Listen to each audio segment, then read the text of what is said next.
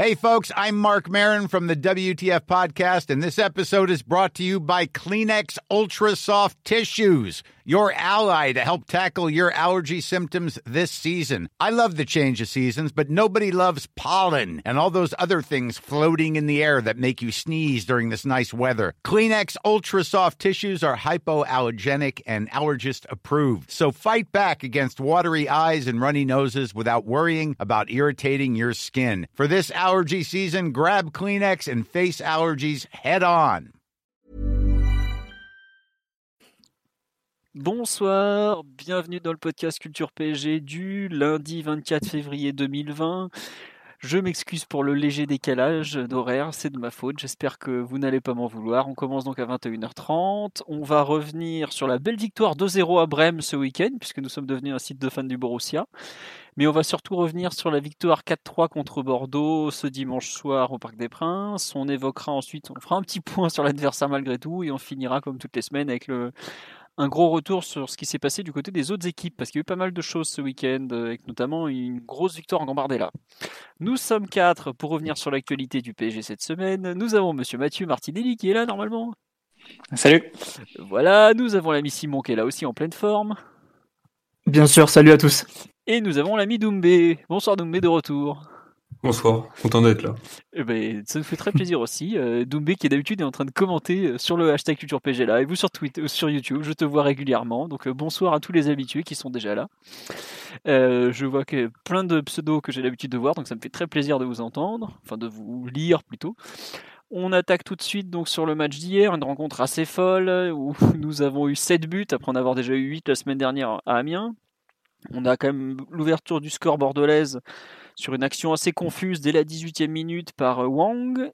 Égalisation parisienne d'Edinson Cavani à la 25e. Le PSG prend l'avantage à la 45e plus 2, se dit-on, on va rentrer à la, mi-temps avec l'avantage au score, mais pas du tout, puisqu'on a réussi à prendre un formidable but à la 45e plus 6. Marquinhos nous redonne l'avantage à la 63e, Mbappé met le but du break à la 69e, et enfin, Ruben Pardo a réduit le score à la 83e d'une superbe frappe de l'entrée de la surface. Donc 7 buts au total.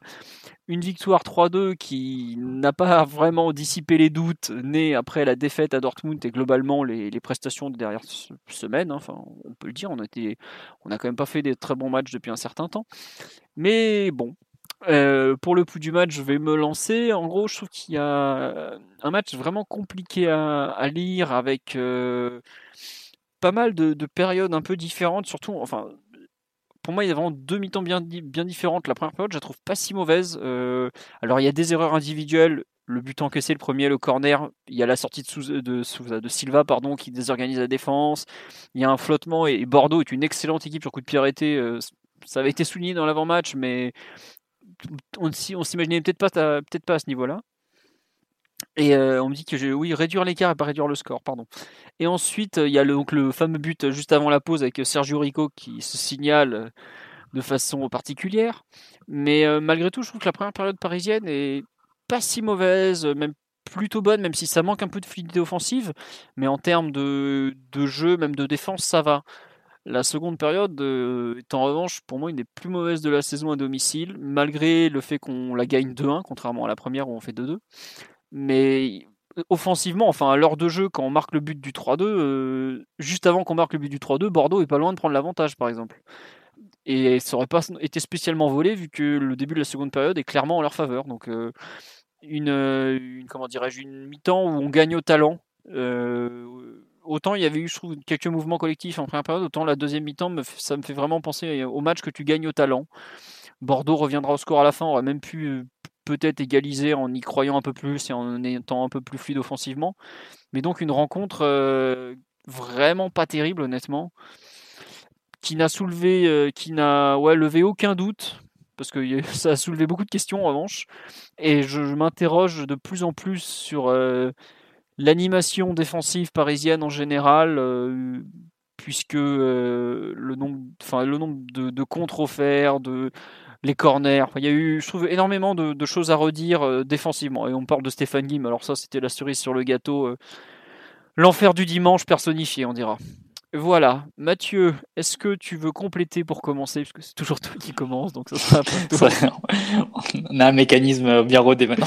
Ah bah c'est le duo Di Maria Cavani. Hein, non mais vas-y, je te laisse compléter effectivement sur cette analyse euh, un peu euh, un peu rapide du match avant qu'on bah, Je pense que tu as, dit l'essentiel au tout début, Philo. C'est avant de parler de jeu, c'est frappant à quel point cette équipe est, est, euh, tributaire, on va dire, de, de sauts émotionnels au cours d'une même rencontre. et ça donne des matchs qui sont très peu réguliers et très peu aboutis parce que parce qu'ils sont, ils peuvent changer, ils peuvent varier en fonction des, des événements parfois aléatoire que, propose un match de foot. Donc, euh, comme tu l'as dit, le tout, tout, début de match est pas, pas si mauvais que ça. On va pas dire que c'est non plus euh, la grande fluidité offensive, mais Paris arrive avec facilité devant, euh, dans le camp adverse. Il faut dire que Bordeaux fait un match. 15, tirs à 4, on me dit sur le live. Merci pour la stat. Voilà, c'est ça. Pour la première mi-temps? Oui, oui, première mi-temps. Oui, hmm. bah, c'est ça. Bah, après Bordeaux, ils font, ils font un début de match, on va dire. leur idée, c'est surtout de ne pas, pas, se prendre un 6-0, mais pas vraiment un, début de match très conquérant. Mais bon, on arrive quand même facilement devant leur but, on se crée quelques situations, des occasions aussi. Et tu sais pas pourquoi, il suffit de, la blessure de Thiago Silva pour que, pour que ça s'effondre et que l'équipe se, je sais pas, ne réponde plus ou ait un moment d'absence et tu payes de suite sur, sur un corner. Euh, après, tu reviens un peu sur la deuxième période, mais sur la, sur la fin de la première période, puis à nouveau sur la deuxième période après, après l'égalisation tu redémarres pas du tout. Effectivement, tu as une période de 15-20 minutes où Paris tire, tire pas. Euh, où tu passes près de la correctionnelle avec encore une, une situation euh, dans le dos de, de Kimpembe, Bernat et de Préville qui croise, qui trop sa frappe. Euh, c'est, même avant même de rentrer dans les, dans les questions de jeu, c'est quand même très frappant cette instabilité émotionnelle qui frappe l'équipe, qui est évidemment personnifiée à la fin par, par Neymar qui, qui, craque un peu et qui, qui se prend un carton rouge. Mais même en fin de première période, ils craquent tous là. Mm. T'as Cavani qui prend un jaune pour contestation, Neymar pareil contestation, alors que Enfin, c'est un but à la 45e plus 6 contre pour Bordeaux. Enfin, on s'en fout dans le fond. Enfin, c'est bien, ils sont impliqués, mais il y a des fois, ouais, comme tu dis, il y a des décrochages, même trois jaunes, tu me dis, Doumbé. Moi, j'en avais vu que deux, mais c'est possible qu'il y en ait trois. L'arbitre, il a rafalé en vitesse. ah oui, Mbappé peut-être aussi. Bon, enfin, on n'a pas trop su.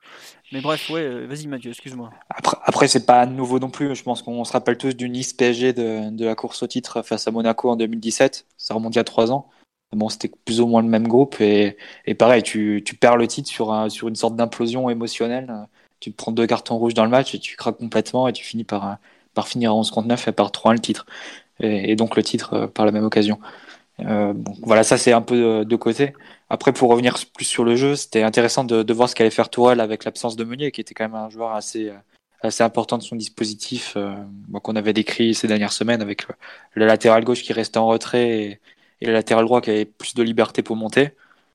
Là, c'était, je ne saurais pas dire s'il y avait vraiment une, quelque chose d'aussi rigide ou d'aussi marqué on a vu des choses un peu plus fluides. Euh, bon, c'est clair que Kerrer n'est pas du tout monté euh, autant que, autant que Meunier. Bernat avait plus de liberté pour euh, pouvoir arpenter le couloir. Mais globalement, les deux partaient d'une position un peu en retrait en phase de relance avant de se comporter un peu différemment quand le ballon arrivait dans le, dans le cas adverse. Autant côté gauche, ça a pu amener quelques, quelques situations intéressantes avec Bernat qui apportait un peu de jus et de, débordement. autant côté droit, il y a quelques incompréhensions, je pense, entre Kerrer et Di Maria, parce que quand Kerrer prend l'intérieur, c'est Di Maria qui doit compenser en prenant, en prenant l'extérieur. Ça n'a pas été toujours le cas. Il y a notamment une, action en, en, tout début de première période où, où Di Maria là, est à l'intérieur, il remet un peu en passe aveugle sur le côté en pensant que a pris le couloir, comme si c'était Meunier, et, et n'est pas du tout là, il est en retrait et le ballon est perdu. Donc ça, ça prouvait un peu les, ajustements qui, méritaient d'être faits, plus de clarté, on va dire, dans le, dans la enfin, dans le nouveau dans le nouveau système de relance ou de couverture qu'on va faire avec les latéraux euh, en l'absence de Meunier, donc avec un profil très différent comme Kerrer qui le remplace. Mais bon, globalement, ça n'a pas altéré non plus les, les mouvements de l'équipe. Je pense que ce qui les a surtout altérés, c'est l'état de forme de certains joueurs, et en particulier de Neymar. On, sait à quel point il est central dans, dans le jeu du PSG, dans, dans la façon dont on peut se tourner ce, ce 4-4-2. Et quand tu as Neymar comme, comme hier et comme, comme face à Dortmund, forcément, euh, il n'est pas en mesure d'assumer toutes les responsabilités qui lui sont qui lui sont données, ou du moins il essaye de les assumer, mais en le faisant mal et en perdant beaucoup de ballons et donc en offrant euh, des possibilités à l'adversaire. Donc euh, c'est un peu ce qui reste en travers de la gorge sur ce, sur cette semaine globalement et puis sur le match d'hier en particulier. C'est à quel point Paris, en attaquant très mal dans la foulée de son meilleur joueur et de son joueur le plus important du système, qui est pas dans un très bon état de forme, offre par la même des, des situations à l'adversaire et, se retrouve en danger défensivement. Je pense que c'est un peu comme ça que se fait la connexion entre notre, notre, notre attaque qui se dérègle et, notre défense qui se retrouve de plus en plus exposée. Bah c'est sur le live, on me dit en expected goals, on finit à 4,95 contre 1,99. Autant, enfin 4,95 c'est franchement énorme pour le coup. Et puis on a eu, on a eu pas mal d'occasions. Hein. Euh, Costil il fait pas mal d'arrêts malgré tout. Mais le 1,99 concédé c'est énorme. 1,99 concédé au Parc des Princes contre une équipe comme Bordeaux qui avait pas dû mettre 3 buts depuis le début de la saison ou presque. Euh, c'est franchement très très très compliqué. J'avoue que, enfin je, je suis pas sûr de, comment dirais-je, de à quel point on a besoin de, enfin, est-ce que c'est l'attaque qui offre des possibilités, en attaquant mal, on offre des possibilités à, des possibilités à la défense par exemple, ou est-ce que c'est la défense qui est pas assez bonne et qui quelque part euh, plombe aussi un peu l'attaque? Euh, Simon, mon petit loup. Ouais, ouais, ouais. Sur l'analyse générale, euh... ah non, juste un point sur le live, on me dit Santiago Silva, on se prend un nombre incalculable de buts sur coup de pied arrêté. La fin de saison dernière. Oui, c'est vrai. C'est vrai, mais on nous dit à la fin de saison dernière en roue libre avec Kerrer et Kimpembe, t'es dingue à ce niveau-là. Bien sûr qu'on prend plus de buts sur coup de pied avec Thiago Silva, déjà parce que c'est un formidable joueur de tête.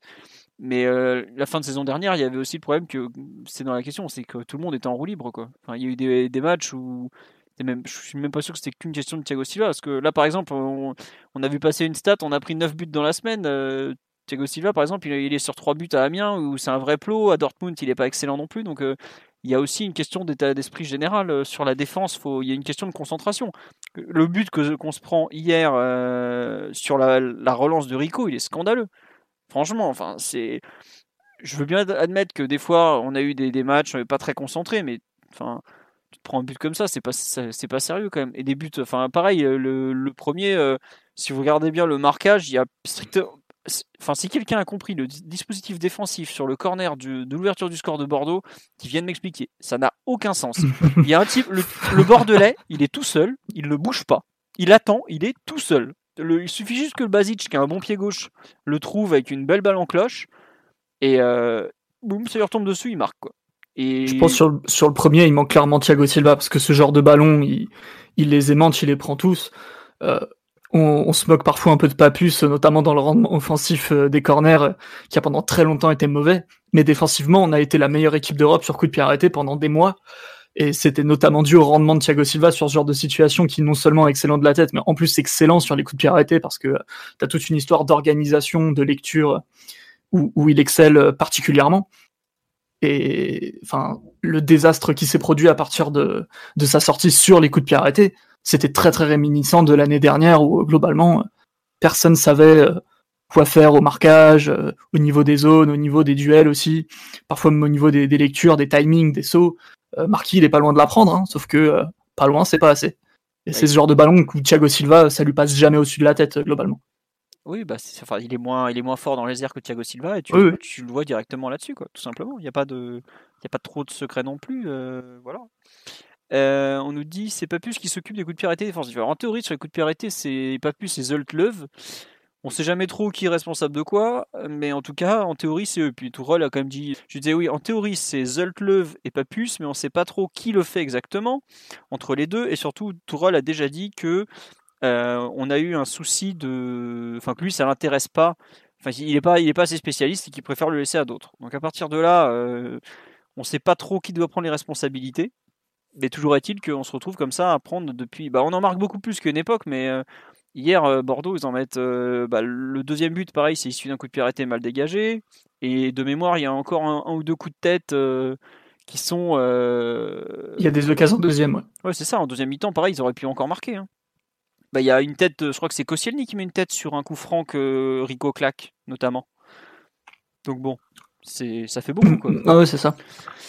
mon bon Doumbé, sur euh, la partie, euh, on nous demande est-ce que vous avez vu que Thiago Silva sera forfait pour Dortmund? Oui, c'est aussi pour ça qu'on en parle.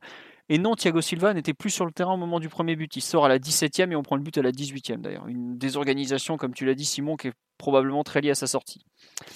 Euh, donc, mon bon Doumbé, sur le match en général, ton avis là-dessus, avant qu'on se plonge peut-être dans les, les failles collectives qu'on a encore revues ce week-end?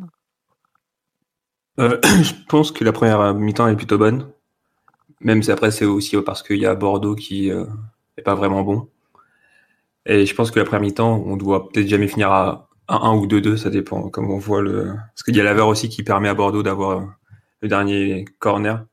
Et sur le premier but qu'on prend, c'est aussi dû au fait que Gay, il est, pas prêt. On peut pas lui demander après euh, la 15e minute. Mais euh, il y a Thiago Silva qui finit par jouer 9 dans le bloc défensif. Et ça offre une frappe à Bordeaux et que Rico sort la craque dehors. Et après, il y a le, corner avec euh, Marquinhos qui, qui, se trouve euh, sur la lecture. Mais sinon, la première mi-temps est bonne. Et la deuxième mi-temps, en fait, on perd le fil sur des, sur des petits trucs avec euh, Neymar et Di Maria qui va plus défendre, des trucs comme ça. Et même si on commence avec deux occasions, je crois pas deux occasions, mais genre Mbappé, il a un ballon, un bon ballon et euh, qu'est-ce aussi pour Cavani. Et après, on perd le fil du contrôle du match et ça devient compliqué à partir de là. Je retourne voir. Effectivement, je crois que tu as raison. Euh, on a une reprise compliquée, tu sais, l'espèce de ballon en clash de Neymar pour Mbappé, mais c'est un coup de pied arrêté. Mais surtout, on a euh, Bordeaux qui manque. Euh, il y a l'énorme loupé de Rico, le deuxième au pied.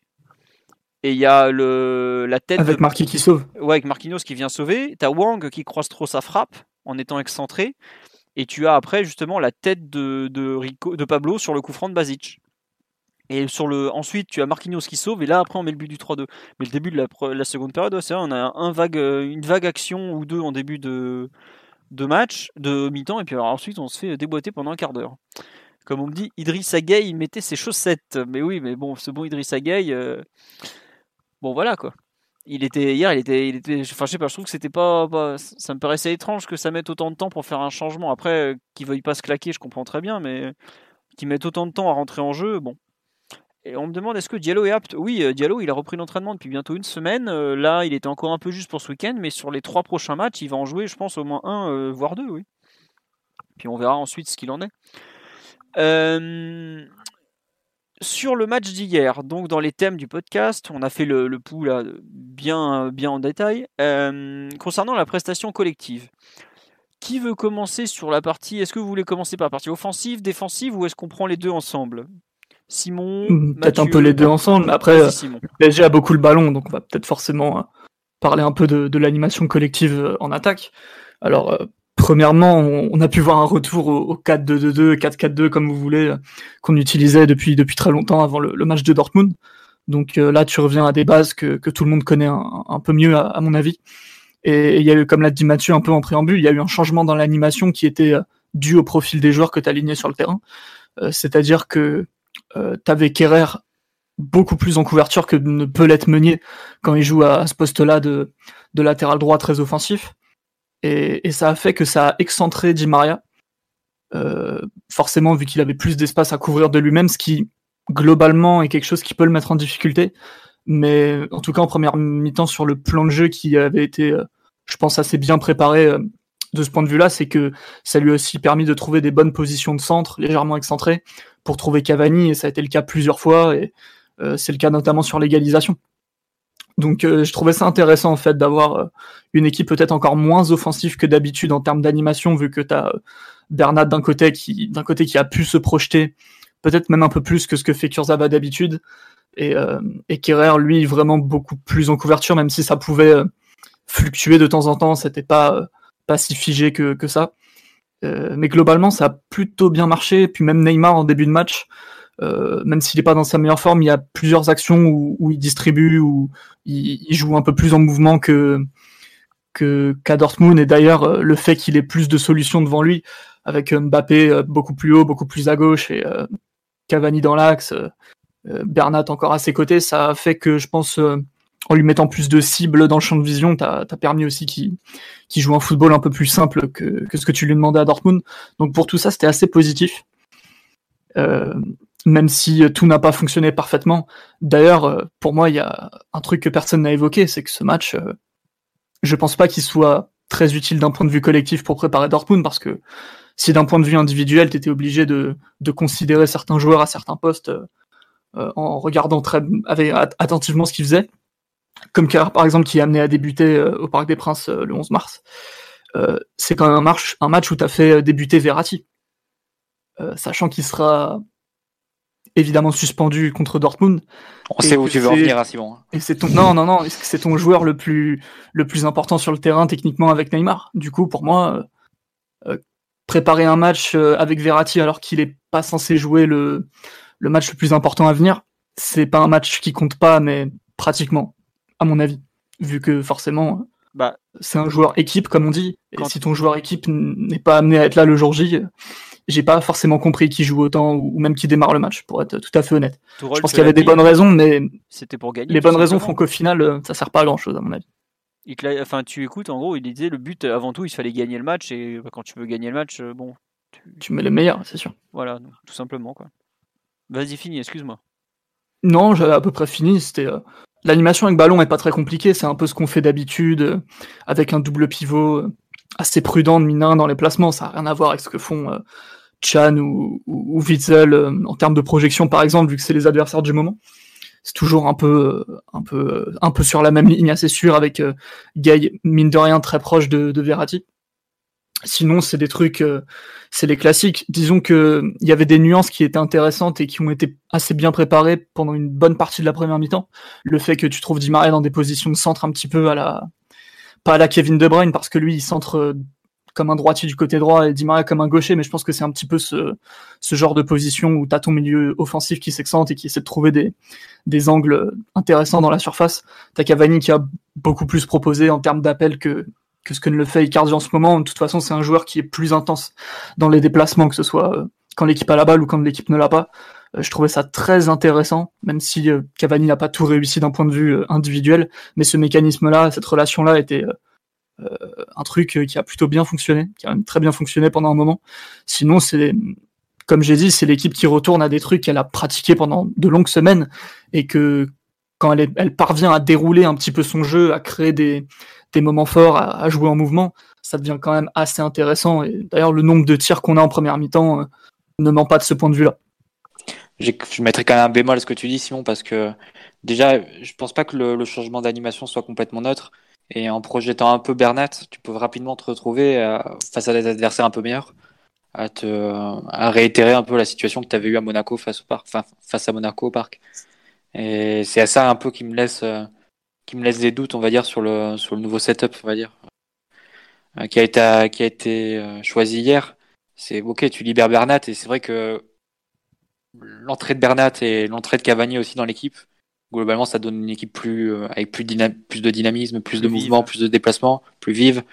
Euh, forcément, par, si tu compares par rapport à Icardi, qui, qui reste, on va dire, euh, assez fixe dans la surface, et, et Kurzawa qui était bloqué euh, dans ses montées, forcément, tu retrouves une équipe qui a peut-être plus d'allant et peut-être plus, plus libre d'aller vers l'avant, mais on connaît aussi la contrepartie. Hein. Et la contrepartie, tu l'as vu très bien sur le match aller face à Monaco, et, et c'est de ce match aller face à Monaco dont étaient partis certains ajustements. Donc, euh, moi, je sais pas trop. Je saurais pas trop euh, me situer par rapport à ça. Je te rejoins sur euh, le, le choix de Verratti au milieu. C'est, on verra ce qui sera, ce qui sera choisi durant les prochains, prochains matchs. Globalement, le match qui reste, enfin le match d'avant Dortmund, donc face à Strasbourg, il y aura une grande, une grande rotation. Donc il reste, on va dire que deux matchs pour pour vraiment préparer ton équipe face à Dortmund. c'est vraiment, c'est vraiment très très court. Euh, je sais pas si tu as, de chance, de, si as la possibilité de, de mettre en place de, de grandes choses ou de, changer beaucoup de choses d'ici là. Euh, moi, ma, enfin, en tout cas, ma crainte par rapport euh, aux choix qui ont été faits hier, c'est plus de retomber dans, le, dans la situation de, de PSG Monaco. Bon, c'est clair que tu as de l'autre côté, mais bon, enfin, on sait que les parts de balles viennent surtout du côté gauche, donc euh, c'est aussi de ce côté-là dont, euh, que tu as besoin de, dont as besoin de, de plus de couverture. Et c'est ça qui m'inquiète un peu euh, avec le avec le choix de, de Bernat, on va dire un peu plus libre hier, même s'il n'a pas non plus pris le couloir comme euh, comme il comme comme il pourrait prendre si on joue en 3-5-2 par exemple. Mais on l'a vu euh, plus Je vois ce que tu veux dire dans, dans l'absolu. Après, ça m'inquiète pas plus que ça parce que c'est forcément des trucs qui changent de match en match. On l'a bien vu. En général, à chaque fois qu'on rencontre un problème sur un match, il est, il est corrigé le match d'après, même si forcément parfois tu déplaces plus les problèmes que, que tu ne les résous vraiment. Mais par exemple, euh, retomber dans une situation tu vas pas les deux latéraux par exemple, tu vas pas bloquer les deux retomber dans une situation à la comment s'appelle à la PSG Monaco où tu prenais des boulevards euh, terribles sur les côtés, je pense pas que ça se reproduira à l'avenir, ni dans un grand match d'ailleurs, vu que euh, hmm, ça m'étonnerait que face à Dortmund, euh, en, tu passes du, du, tout au tout en ayant à l'aller une équipe faite pour geler le match et au retour une équipe qui attaque à 6 qui défend à 3,5 ou à 4. Quoi. Ça m'étonnerait. Euh, pour revenir sur le match d'hier, il y a beaucoup de gens qui me demandent mais euh, pourquoi Paredes n'a pas joué par rapport au match euh, retour? Mais En fait, peut-être parce que Tourelle ne comptait pas forcément aligner Paredes sur, au moins au coup d'envoi du match retour, par exemple. Enfin, je suis pas, je sais pas, je suis pas dans sa tête. Hein, et puis globalement, ça, je pense qu'on l'a compris, hein, Philo. Ça semble évident qu'il y, a, une rupture entre Tourelle et Paredes, du moins jusqu'à hier. Après, on verra si ça, évolue avec le forfait de, Thiago Silva, donc qui pousserait Marquinhos à, à retourner en défense. Mais après, que ce soit motivé par des choses sportives ou qui est autre chose, euh, c'est clair que c'est assez surprenant le, la, mise au placard d'un coup de, de, Paredes. Mais après, on me demande est-ce que vous y croyez au coup de l'aspect polyvalent, tout ça, de pour son absence à Dortmund euh? Moi non, honnêtement non. Surtout qu'Herrera a fini en tribune. Euh, Herrera a fini en tribune, tu veux dire? Oui, Herrera a fini en tribune. Ah, j'ai compris Kerrer en fait. C'est pour ça. T'as dit Kerrer. Non, non, j'ai dit Herrera.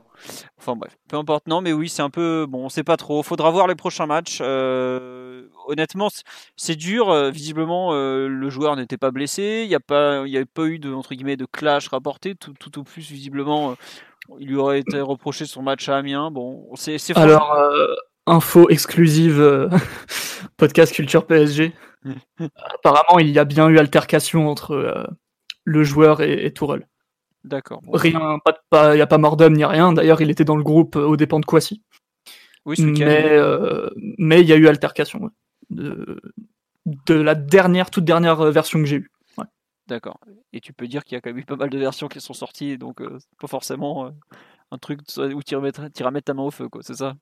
Non, mais disons que dès que quelqu'un surenchérit, en général, on se rapproche un petit peu plus de la vérité avec les jours qui passent. Donc, je pense que la thèse de l'altercation euh, plus ou moins résolue, euh, vu qu'il était dans le groupe ce week-end, ça, ça paraît être euh, ce qu'il y a de plus crédible pour l'instant. Et puis Simon à la fois du barman du Volver, donc je pense qu'on peut faire confiance.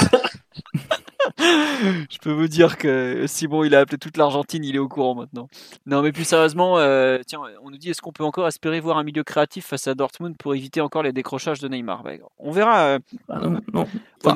c'est pas un milieu créatif, c'est Paredes, et je pense qu'il jouera pas contre Dortmund pour être très très clair. Bon. De toute façon, Neymar va quand même décrocher. Hein, Et qui ici pense que Paredes va débuter contre Dortmund Excuse-moi. Personne, je pense. Bah aujourd'hui, vu, vu qu'on perd un milieu euh, toutes les 10 minutes, euh, on va peut-être retrouver Paredes, mais bon, ça c'est un autre débat. On, a, on, aura le temps de le refaire. Et puis, euh, enfin, regardez les compos qu'on faisait il y a deux jours, elles ont déjà sauté avec Silva blessé, ça change tout. Donc, pour ça qu'aujourd'hui, jusqu'au dernier match, jusqu'au dernier entraînement, j'avoue que je, reste un peu prudent parce que ça, tout peut changer du tout au tout. on a eu tellement de, blessés, enfin pas que de blessés, de tout quoi. Aujourd'hui, j'avoue. Est-ce qu'on finira pas avec la paire Paredes Questi au match retour? Bah on sait jamais, hein, ça peut même arriver. Hein. Mais bon, aujourd'hui, euh, on n'en est pas là. On va plutôt tenter de revenir sur le match d'hier. Doumbé sur l'animation euh, défensive notamment. Ou est-ce que tu as vu des trucs qui t'ont déplu, qui t'ont choqué, ou tu t'es dit mais c'est quoi ce bordel ou, pas du tout? Euh, bah, Techniquement, s'il y a toujours ces problèmes du 4-4-2 où au final dès que Neymar et Di Maria ils font pas le minimum défensif, bah tu demandes à Verratti, à Gay de faire euh, des couvertures extraordinaires et au final c'est facile pour l'adversaire de renverser, de renverser le jeu et en fait de piquer Paris. Je pense qu'en premier mi-temps, comme l'équipe avait bien le contrôle sur le ballon, ça s'est vraiment pas beaucoup vu.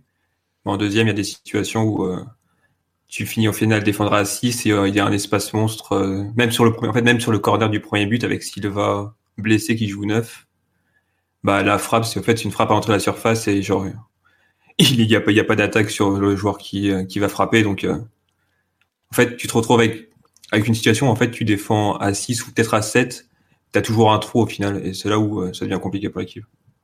Ah, moi, je trouve que la en première mi-temps, ça a à peu près défendu. J'ai même des, des, images de retour de Di Maria, de Neymar, tout ça. Mais en seconde période, on est revenu, mais trois mois en arrière, quoi. Où t'as 6 mecs d'un côté, 4 de l'autre. Alors le pire, c'est que de temps en temps, on presse. Hein. Le but du 4-2, euh, oui 4-2 c'est ça, c'est euh, Cavani qui vient presser conjointement avec Gay. On récupère le ballon, toc toc, enchaînement, but.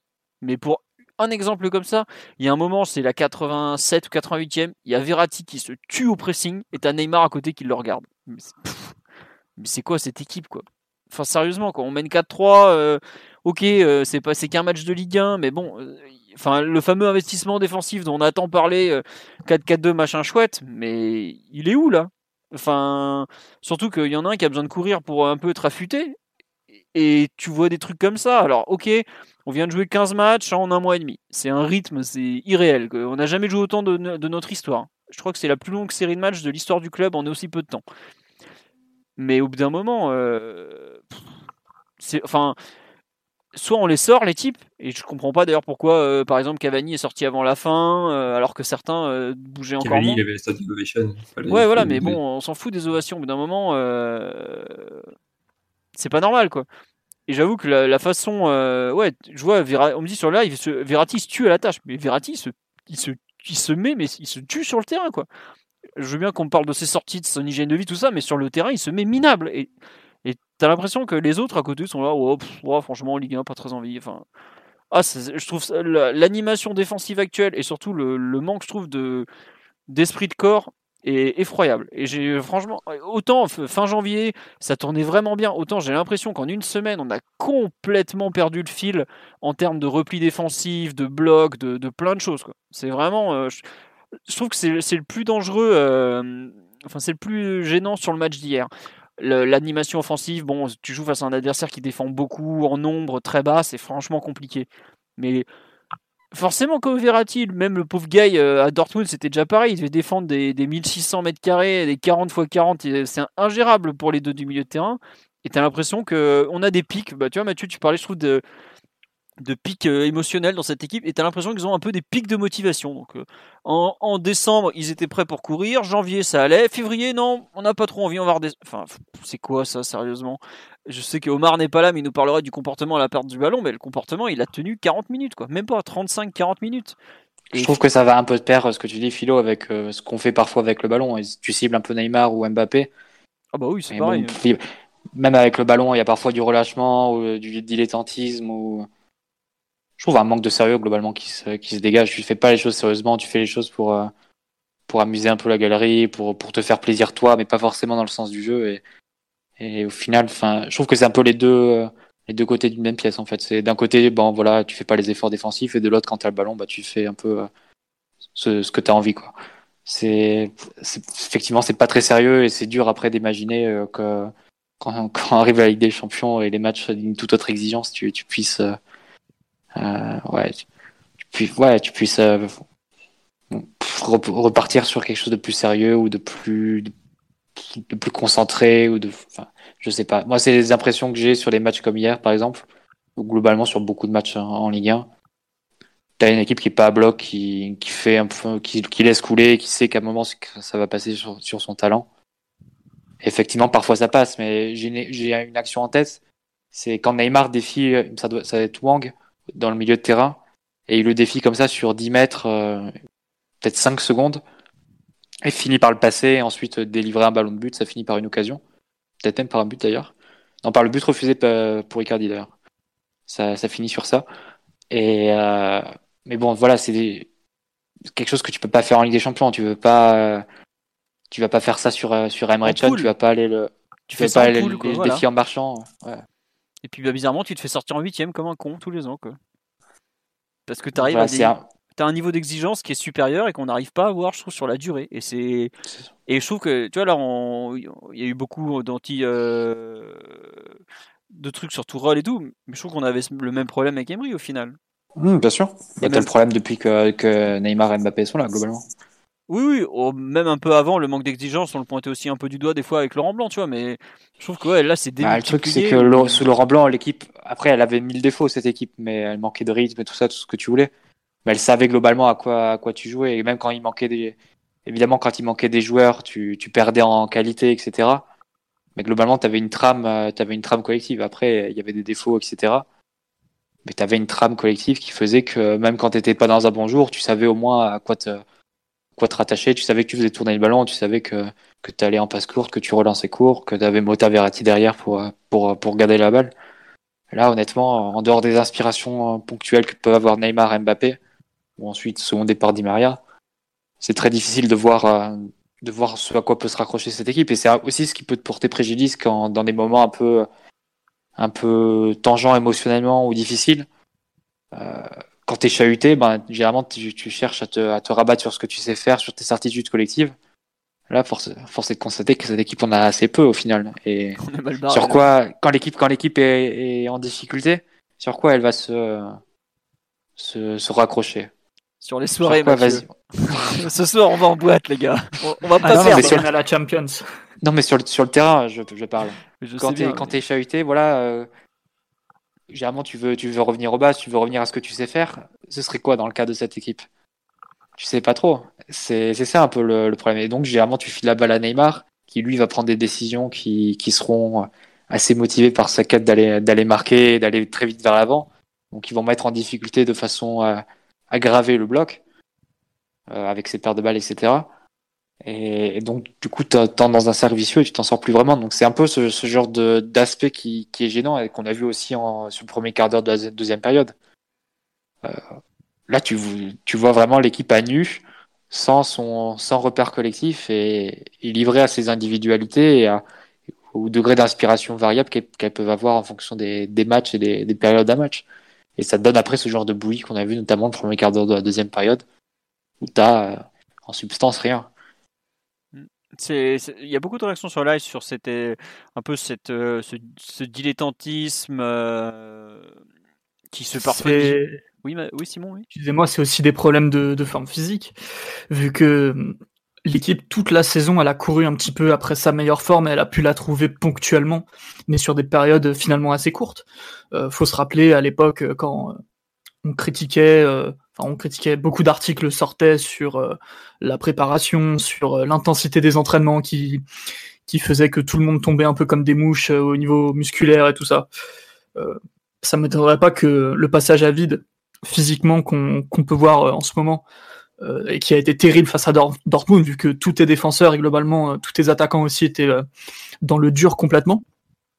Et puis sans oublier Guy qui, qui joue beaucoup en étant pas dans sa meilleure forme je pense qu'au bout d'un moment, euh, ça fait que euh, tu as beaucoup de déconnexion dans les matchs parce que euh, quand tu cesses de voler sur le terrain, bah, au bout d'un moment, ça se voit que tu cours plus, quoi. Donc, tu commences à faire un peu n'importe quoi, tu défends moins, tu as des problèmes de concentration qui font qu'aussi, il y a beaucoup d'erreurs individuelles sur les, sur les buts qu'on prend. Beaucoup d'erreurs, beaucoup de, de, soit de déconnexion, soit de, de mauvaises appréciations, de beaucoup de choses qui se passent dans la tête, quoi, qui sont pas forcément liées au niveau intrinsèque des joueurs.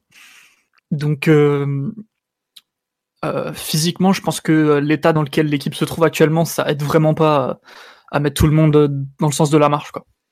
Et, puis ça s'est vu plusieurs fois ce week-end. Enfin, Neymar qui craque complètement après que euh, que Sabalé lui fasse une prise de judo. Je pense que ça, enfin, c'est aussi le, le témoin de, de, ce genre de choses.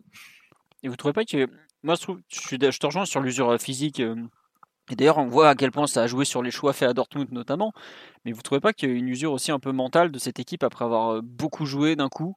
Je trouve que même si certains, les temps de jeu sont pas si importants que ça, mais on a fait énormément de déplacements, énormément de matchs tardifs, on fait des, demi-journées de travail à chaque fois parce que bah on rentre tard, donc ça bouffe le match la journée d'après, etc., etc.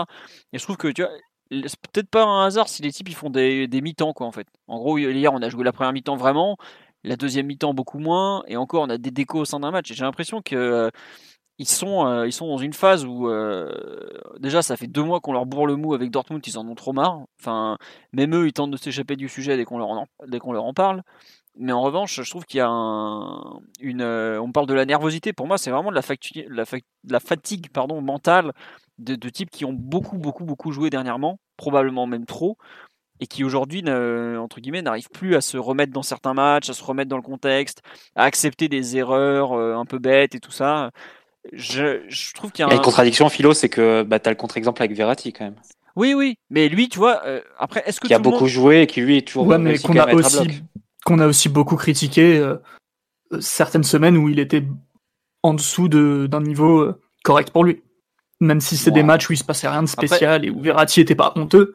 Moi, j'aimais rarement quand même. Euh, beaucoup de ses prestations m'ont laissé des doutes, euh, notamment avant Dortmund. Hein.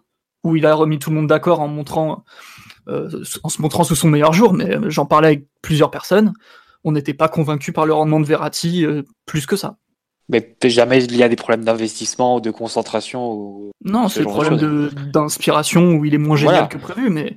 Oui, on, est sur un autre plan quand même. Ouais, mais tu vois, par exemple, quand il fait sa, sa connerie en fin de match à Dortmund, je trouve que on est de nouveau dans cette un peu cette on arrive j'ai l'impression qu'on n'arrive pas à se concentrer sur euh, une mi-temps un match complet euh.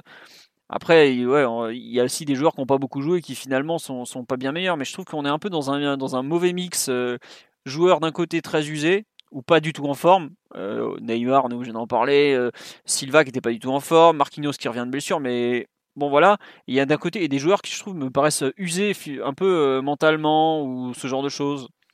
Genre Kimpembe par exemple, il devrait pas être euh, faire. Enfin Kimpembe en ce moment il fait un nombre de, boulettes. Euh. Ok, ça a toujours été un joueur qui est, qui prompt à l'erreur. Mais là, je trouve que ça, définit tout, enfin, ça défie toute logique. Il fait, des trucs, euh, on l'a jamais vu faire ça ou presque quoi. Donc, enfin, bon, j'abuse un peu. Ouais, hier par exemple, il fait un match. Peut-être on en parlera dans les prestats indives, mais il fait un match très solide sur 90% des interventions qui sont de, de, de haute facture. Ouais, c'est ça. Et il y a quelques duels où euh, il met un coup d'épaule dans la tête du gars, je sais pas pourquoi. Il le fait une fois en première mi-temps, il le fait une fois en deuxième sur un contre où là où il prend un jaune. Euh, c'est des petits moments comme ça où euh, il se passe plus rien. Bah, et, forcément, tu commets l'erreur. En fait, on dit, je pense que mentalement, ceux qui prennent le plus cher, c'est Tuchel et son staff. Bah, bien sûr, lui d'ailleurs, on le voit sur les, enfin moi je le vois sur les conférences de presse, les, images, il est marqué en ce moment le type. Mais c'est, après, il est, enfin, ils sont, ils sont, ils sont tous préparés à ça quelque part. Euh.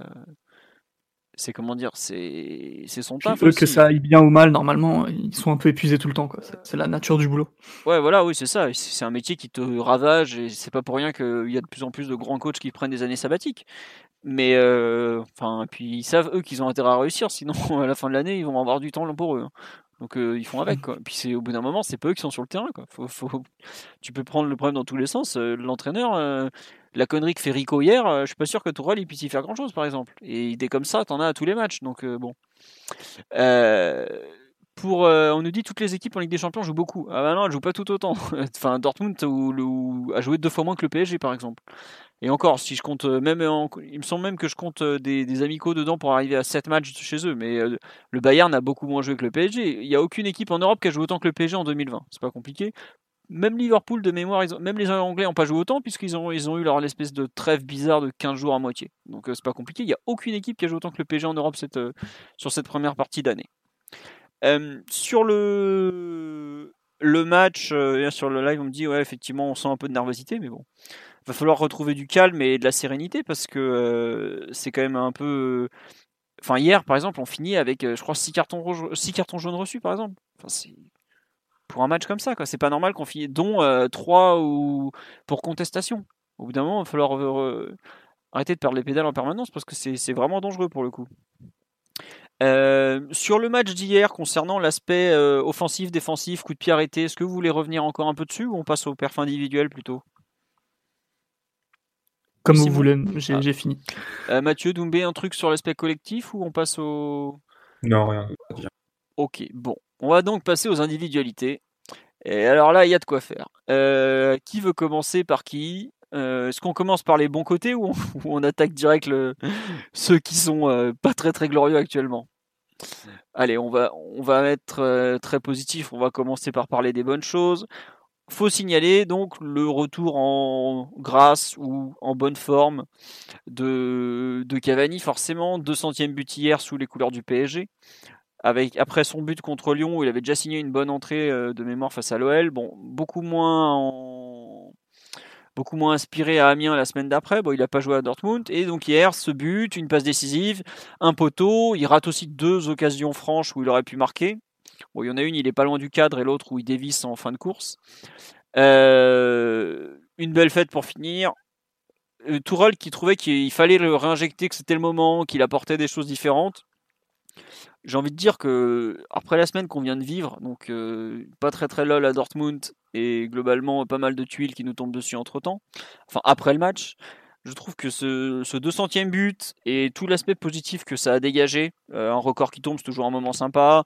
Enfin, pas un record pour le coup, mais une barre symbolique. C'était euh, pas loin d'être la meilleure chose du soir. Je comprends bien que Tourelle l'ait fait jouer, même s'il avait déjà en tête de le relancer, puisqu'il l'avait expliqué dès, le, dès la fin janvier d'ailleurs.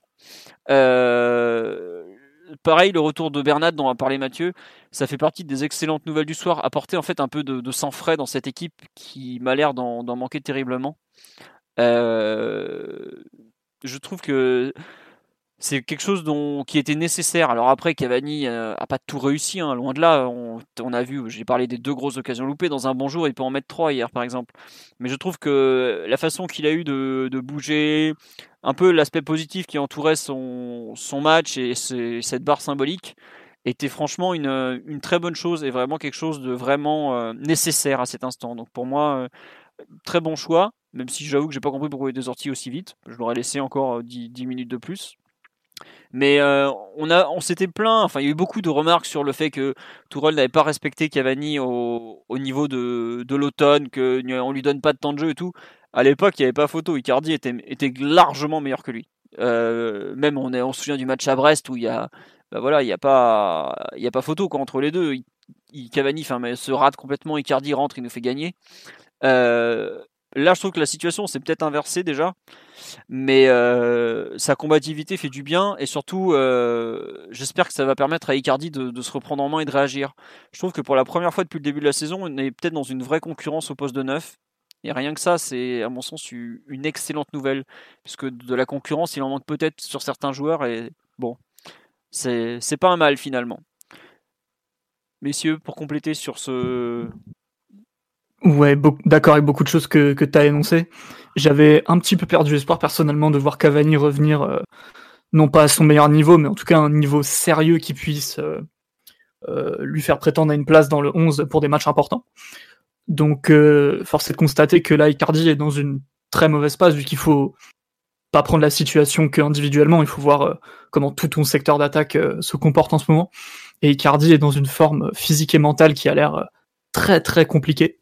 Euh, qu'on aurait pu prévoir vu, vu le joueur que c'est, mais là, ce point, c'est quand même un petit peu étonnant et décevant. Donc euh, bon, soit.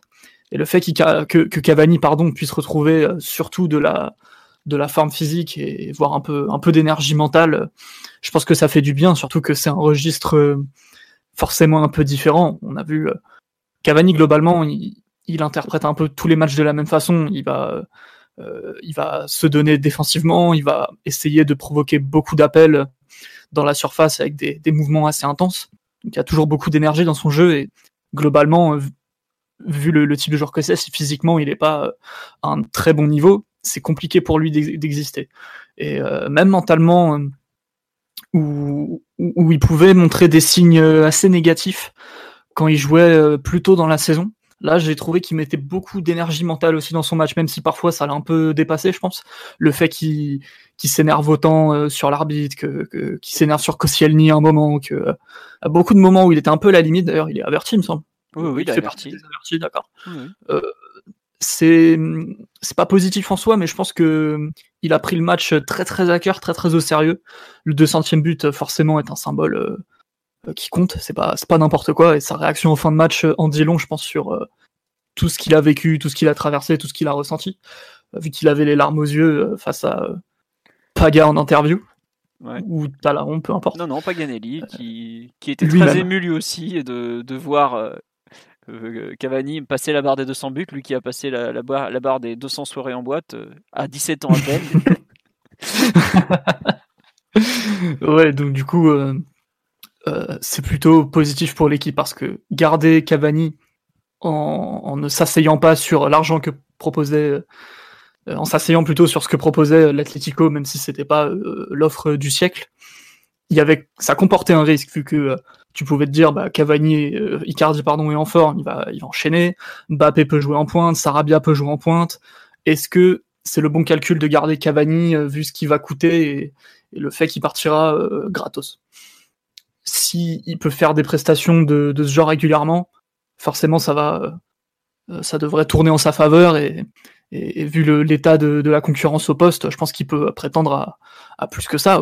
Donc euh, match assez positif. Après, forcément, euh, comme tu as dit, il y a eu les deux ratés en seconde mi-temps qui, font tâche vu que tu as l'impression de revoir le, le, Cavani très négatif qu'on a pu voir par moment. Donc tout n'est pas parfait. Il a pas fait le match du siècle, mais quand on compare d'où il vient et où il en est le 24 février, bah forcément, ça change la donne. Ça change complètement la donne même. Après Cavani, on découvre pas aujourd'hui. C'est un, un joueur qui va. Qui... Déjà, c'est un marqueur de but, mais c'est un joueur qui va, qui va avoir du déchet, mais c'est un joueur qui se crée aussi beaucoup d'occasions euh, par, euh, par lui-même, entre guillemets, pas par des prouesses techniques, mais par ses déplacements, par, par sa générosité. J'en veux pour preuve notamment le, le ballon où il dribble, enfin, l'occasion où il dribble le gardien et l'envoie au-dessus. Euh, c'est à la base, c'est un ballon qui récupère lui. Donc euh, après le ballon, après l'action se développe et, il rate l'occasion, mais ça vient à la base de d'une récupération à lui. Donc c'est un peu c'est un peu toujours le même, la même chose avec Cavani. C'est les bons côtés, mauvais côtés du joueur. L'un étant indissociable de l'autre. Donc on le découvre pas à l'heure actuelle. Euh, on le redécouvre un peu Mathieu quand même, je trouve. La générosité qu'il avait, je trouve que j'ai revu des bouts de match là du mois de octobre, novembre. Je revois son match à Brest et tout, par exemple. Euh, il faisait pas autant de courses par exemple. Tu non, c'est clair. Là, il là, honnêtement, on a un en termes d'intensité physique, de course et tout, on a un très bon Cavani par exemple hier. On peut, on peut, on peut, on peut même dire qu'il débute sa saison en ce moment, hein, Cavani. Et ça peut être vraiment utile pour, pour le PSG parce que si on est, on parle d'une équipe à la recherche d'un deuxième souffle et d'une équipe qui est un peu dans le dur physiquement, d'avoir un joueur qui peut injecter comme ça de l'extérieur de son énergie, ça peut, ça peut changer les choses. Après, notamment, enfin, même sur des matchs où il était moins réussi comme face à Amiens, par exemple, tu voyais le contraste, le contraste par rapport à Icardi. Euh, il doit faire 5 tirs face à Amiens et Icardi un seul. Mm. Donc c'était euh, déjà il y avait quand même des prémices d'une activité quand même qui était euh, qui était assez enfin de retour à un bon niveau. Même sur un match où il rate à la fin un, but qui est qui pouvait qui pouvait mettre. Mais oui après je vous rejoins, je rejoins tout ce que vous avez dit. Maintenant, ça va être intéressant de, de voir comment la, la, concurrence sera gérée. Par exemple, pour le prochain match face à Dijon, est-ce que tu mets Cavani, est-ce que tu mets Icardi? Tu peux. Ça, des... Je, ne serais pas surpris qu'il remette Icardi et qu'il donne à Cavani l'opportunité de, de valider sa place pour Dortmund contre Lyon, par exemple. Possible. Après, c'est comment tu, comment tu relances l'un sans, sans couper la dynamique de l'autre. C'est pareil. Oui, non, mais euh, il a, il a du taf, Tourelle, à ce niveau-là. C'est vrai qu'après, sur le live, on nous dit euh, faut voir aussi avec Mbappé euh, qui, qui, lequel des deux va s'entendre le mieux aussi. Parce que es, aujourd'hui, on semble être reparti pour un duo d'attaque. Est-ce qu'on va remettre. est-ce que, par exemple, Mbappé peut, peut faire basculer la chose parce qu'il va, il serait capable de. parce qu'il serait plus à l'aise avec l'un qu'avec l'autre? Après, quand je vois. Il n'y a jamais eu une relation technique entre, entre Mbappé et l'autre. l'autre face au binôme du, du haut offensif. Par contre, par contre, Icardi a beaucoup marqué sur des, euh, sur des passes de Mbappé dans le but vide. Même l'an dernier, Cavani faisait pareil sur des appels d'Mbappé qui venaient de l'opposé. Il y avait un, il y avait un son pour Cavani. L'année dernière, avec des champions, on a pas mal en poule de ce type-là. Là, cette année, c'est vrai Ligue des Champions, tu as eu pas mal de. les fameux tapines. Euh, qui, que, que, Icardi a mis, effectivement, c'était régulièrement Mbappé euh, qui, lui donnait la balle, ou, vice-versa. Mais bon, c'est. Enfin, moi, je suis vraiment content de voir euh, deux joueurs en mesure d'occuper un poste aussi important avec entre guillemets une, une, garantie de performance comme ça quoi parce que Icardi, euh, on me le dit sur le live, effectivement, il marque un but qui est refusé hier. Ouais, non, c'est sûr, il est dans les 6 mètres, euh, il est mieux que ce qu'il a pu être euh, il y a encore 3 semaines, mois. Alors après, je trouve qu'il n'est pas revenu à son niveau d'excellence de l'automne, mais il est un peu mieux aussi. C'est pour ça, je pense que si on, gère bien la concurrence, on peut se retrouver avec deux joueurs vraiment, un très bon coup d'envoi et un excellent aussi sur le banc de touche pour, le match retour contre Dortmund, et ça serait déjà pas mal parce qu'il va falloir marquer, et, et peut-être beaucoup même. Donc pour moi, le retour des centres fait du bien de ce point de vue-là. Je j'ai pas les chiffres en tête, mais visuellement, je dirais qu'hier on a beaucoup plus que sur les précédents matchs. Et déjà, Icardi, euh, comme Cavani, ne vivent presque que par les centres dans la surface, ou en tout cas énormément par les centres. Euh, de ce point de vue-là, de mettre Di Maria en position de centreur euh, côté droit, ça a été très productif. Et Icardi, euh, c'est la même chose. Dès que tu lui mets des ballons qui peut couper euh, au point de penalty ou, même plus près des 6 mètres, globalement c'est euh, létal quoi. Alors que si tu leur demandes de faire des choses plus plus hors registre, on va dire, où tu dois euh, élaborer du jeu axial, participer, faire des courses dans la profondeur que Cavani peut faire que Icardi euh, ne fait pas beaucoup en ce moment. Euh, c'est ou, voir dézonner un peu sur l'aile que Icardi fait un peu mieux que Cavani fait assez mal, je trouve. ça, c'est des trucs qui forcément les mettent dans des conditions plus difficiles pour s'exprimer. Donc collectivement, le retour des centres, même si Mathieu pourra dire que avoir les latéraux hauts, après tu te fais tuer sur les contre-attaques, ça n'a pas été étranger à leur, à leur bonne prestation. Je, je, mets Icardi un peu de côté, mais euh, le but est à signaler, même si euh, Mbappé les fleurs. Après, sur, le, sur les centres et tout ça, il y a quand même un point sur lequel il faut revenir. Je trouve que hier, euh, la défense bordelaise, notamment les centres de Di Maria, était pas. Je suis pas sûr que face à Zagadou ou Muls, Di Maria aurait trouvé aussi facilement euh, Cavani dans, dans, la surface, par exemple. Parce que, euh, certes, il se déplace très très bien. D'ailleurs, le, travail qu'il fait sur le but, la façon qu'il a de la course euh, légèrement en oblique, l'accélération au bon moment, le coup de tête, enfin, c'est vraiment du bel ouvrage. Mais quand tu as un mec de 2 mètres pour couper des centres, on a vu au match aller que c'était, c'était pas évident de mettre des longs ballons et des centres côté, face à Dortmund, en fait. Donc c'est un peu l'inquiétude que j'ai. Jouer avec des centres, très bien. T'es en train de dire que Dortmund est une meilleure équipe que Bordeaux, Philo? Je suis en train de dire ah bah, qu'effectivement le, le, Borussia Dortmund est peut-être un peu mieux, un peu plus fort que les, le FC Girondin de Bordeaux. Je, suis désolé de vous le. Non, mais en fait, c'est surtout le à quel point on peut capitaliser sur les centres face à Dortmund. Quoi. Après, euh, Après, il y a différents types de centres. Tu peux faire des, ça s'appelle les cutbacks, les, les, centres en retrait, à terre, ou les, ou, en général, peu importe le défenseur, t'es battu, quoi. Donc, euh, euh, mais si t'es à même de d'aligner Mbappé, pardon, Icardi ou Cavani euh, dans ta ligne d'attaque, je pense que il va falloir compter un tout petit peu plus sur le jeu extérieur que tu n'as pu le faire récemment, surtout vu l'état de forme de Neymar, quoi, dont, dont on reparlera peut-être. Oh bah oui, on va, je sais pas, vous voulez rajouter quelque chose sur Cavani ou on passe à, aux moins bonnes choses parce qu'on a dit du, on a, enfin, honnêtement, le dire du bien des joueurs d'hier, Enfin, c'est vite fait, quoi. Tu parles de, du retour de Bernat, euh, tu peux parler de Verratti au milieu qui fait encore un match euh, où il montre qu'il bah, n'y a aucun doute sur le fait que c'est le meilleur milieu de l'effectif. Tu peux parler de Cavani. on peut redire que Di Maria fait la, même excellente première mi-temps que contre Lyon, presque. Puis bah, Marquinhos, quand même. Centraux aussi, je pense. Qui ça, euh, Doumé J'ai pas entendu. Les centraux, Marquinhos et Kimpembe font un bon match. Bah, Kimpembe, il fait un peu des, comme dit euh, Piotr, il fait 90% de bonnes interventions, mais alors les 10% restantes, il fait des trucs, ça n'a aucun sens, quoi. Mais oui, euh, on peut parler des, des, choses qui ont été bien hier. Euh, tu veux reparler de Marquinhos, notamment, allez-y. On, a, je trouve qu'on, trouve que c'est plus un match pour parler des individualités que des, que du collectif. Donc, allons-y, les amis, allons-y. Bah, bah maintenant, faut parler. Oui, vas-y, excuse-moi. vas-y. Marquinhos, je crois que ce match, il commence avec une part de balle totalement bizarre dans le milieu de terrain. Oui. Euh, qui permet à Kier de faire de montrer qu'il est dans le match avec une faute horrible sur euh, sur Kalou. Mais après, quand il revient en défense centrale, il fait vraiment un bon match niveau dans les couvertures, euh, dans la surface. Il y a des bonnes interventions aussi. il n'y a pas grand chose à noter avec ballon, je pense, mais plutôt safe. Et, et après, il y a peut-être l'erreur sur le sur le corner, sur le 1-0, sur le ouais sur le 1-0. Mais sinon, à part ça, c'est vraiment un bon match de Marquinhos. Plus les deux buts les deux buts, euh, les deux buts de capitaine, euh, alors que le bateau est en danger. Non mais, un bon match. Hein. D'ailleurs, faut signaler euh, à quel point le pauvre Marquinhos est allé faire le, pompier de service. Je crois que c'est toi, Mathieu, qui l'a mis sur Twitter. Enfin, c'est irréel, le pauvre. On l'envoie à conférence de presse d'avant-match. Le nouveau directeur sportif du club est. Il fait conférence de presse d'avant-match, réaction Canal Plus d'après-match. Allez, mon gars, tiens, demain, tu vas aller faire la, la, campagne pour la mairie de Paris aussi. On a besoin de toi. Faut remplacer Under. non, mais c'est. Je pense qu'il s'est breveté en gestion de crise, euh, Marquinhos. Ah ouais, non, non. Il, sur les deux jours, Puis il arrive avec sa petite voix et tout, son petit sourire, genre, bah, on a fait de la merde, mais bon, on est gentil quand même, les gars. non, mais oui. Oui, Mathieu, tu rajoutais quelque chose d'ailleurs sur le match de Marquinhos plutôt que nos, bêtises bah, Je pense que. on va englober aussi avec, euh, avec Dortmund, mais sur un match où tu vas être amené à beaucoup attaquer et, à vouloir remonter un score, donc à te livrer un peu, je pense que l'atout premier de Marquinhos, qui est sa vitesse, va être, va être un élément essentiel de, de tes options pour, pour passer le tour et, et ne pas encaisser ce 1, 2 ou 3 buts à domicile qui, qui compliquerait énormément les choses.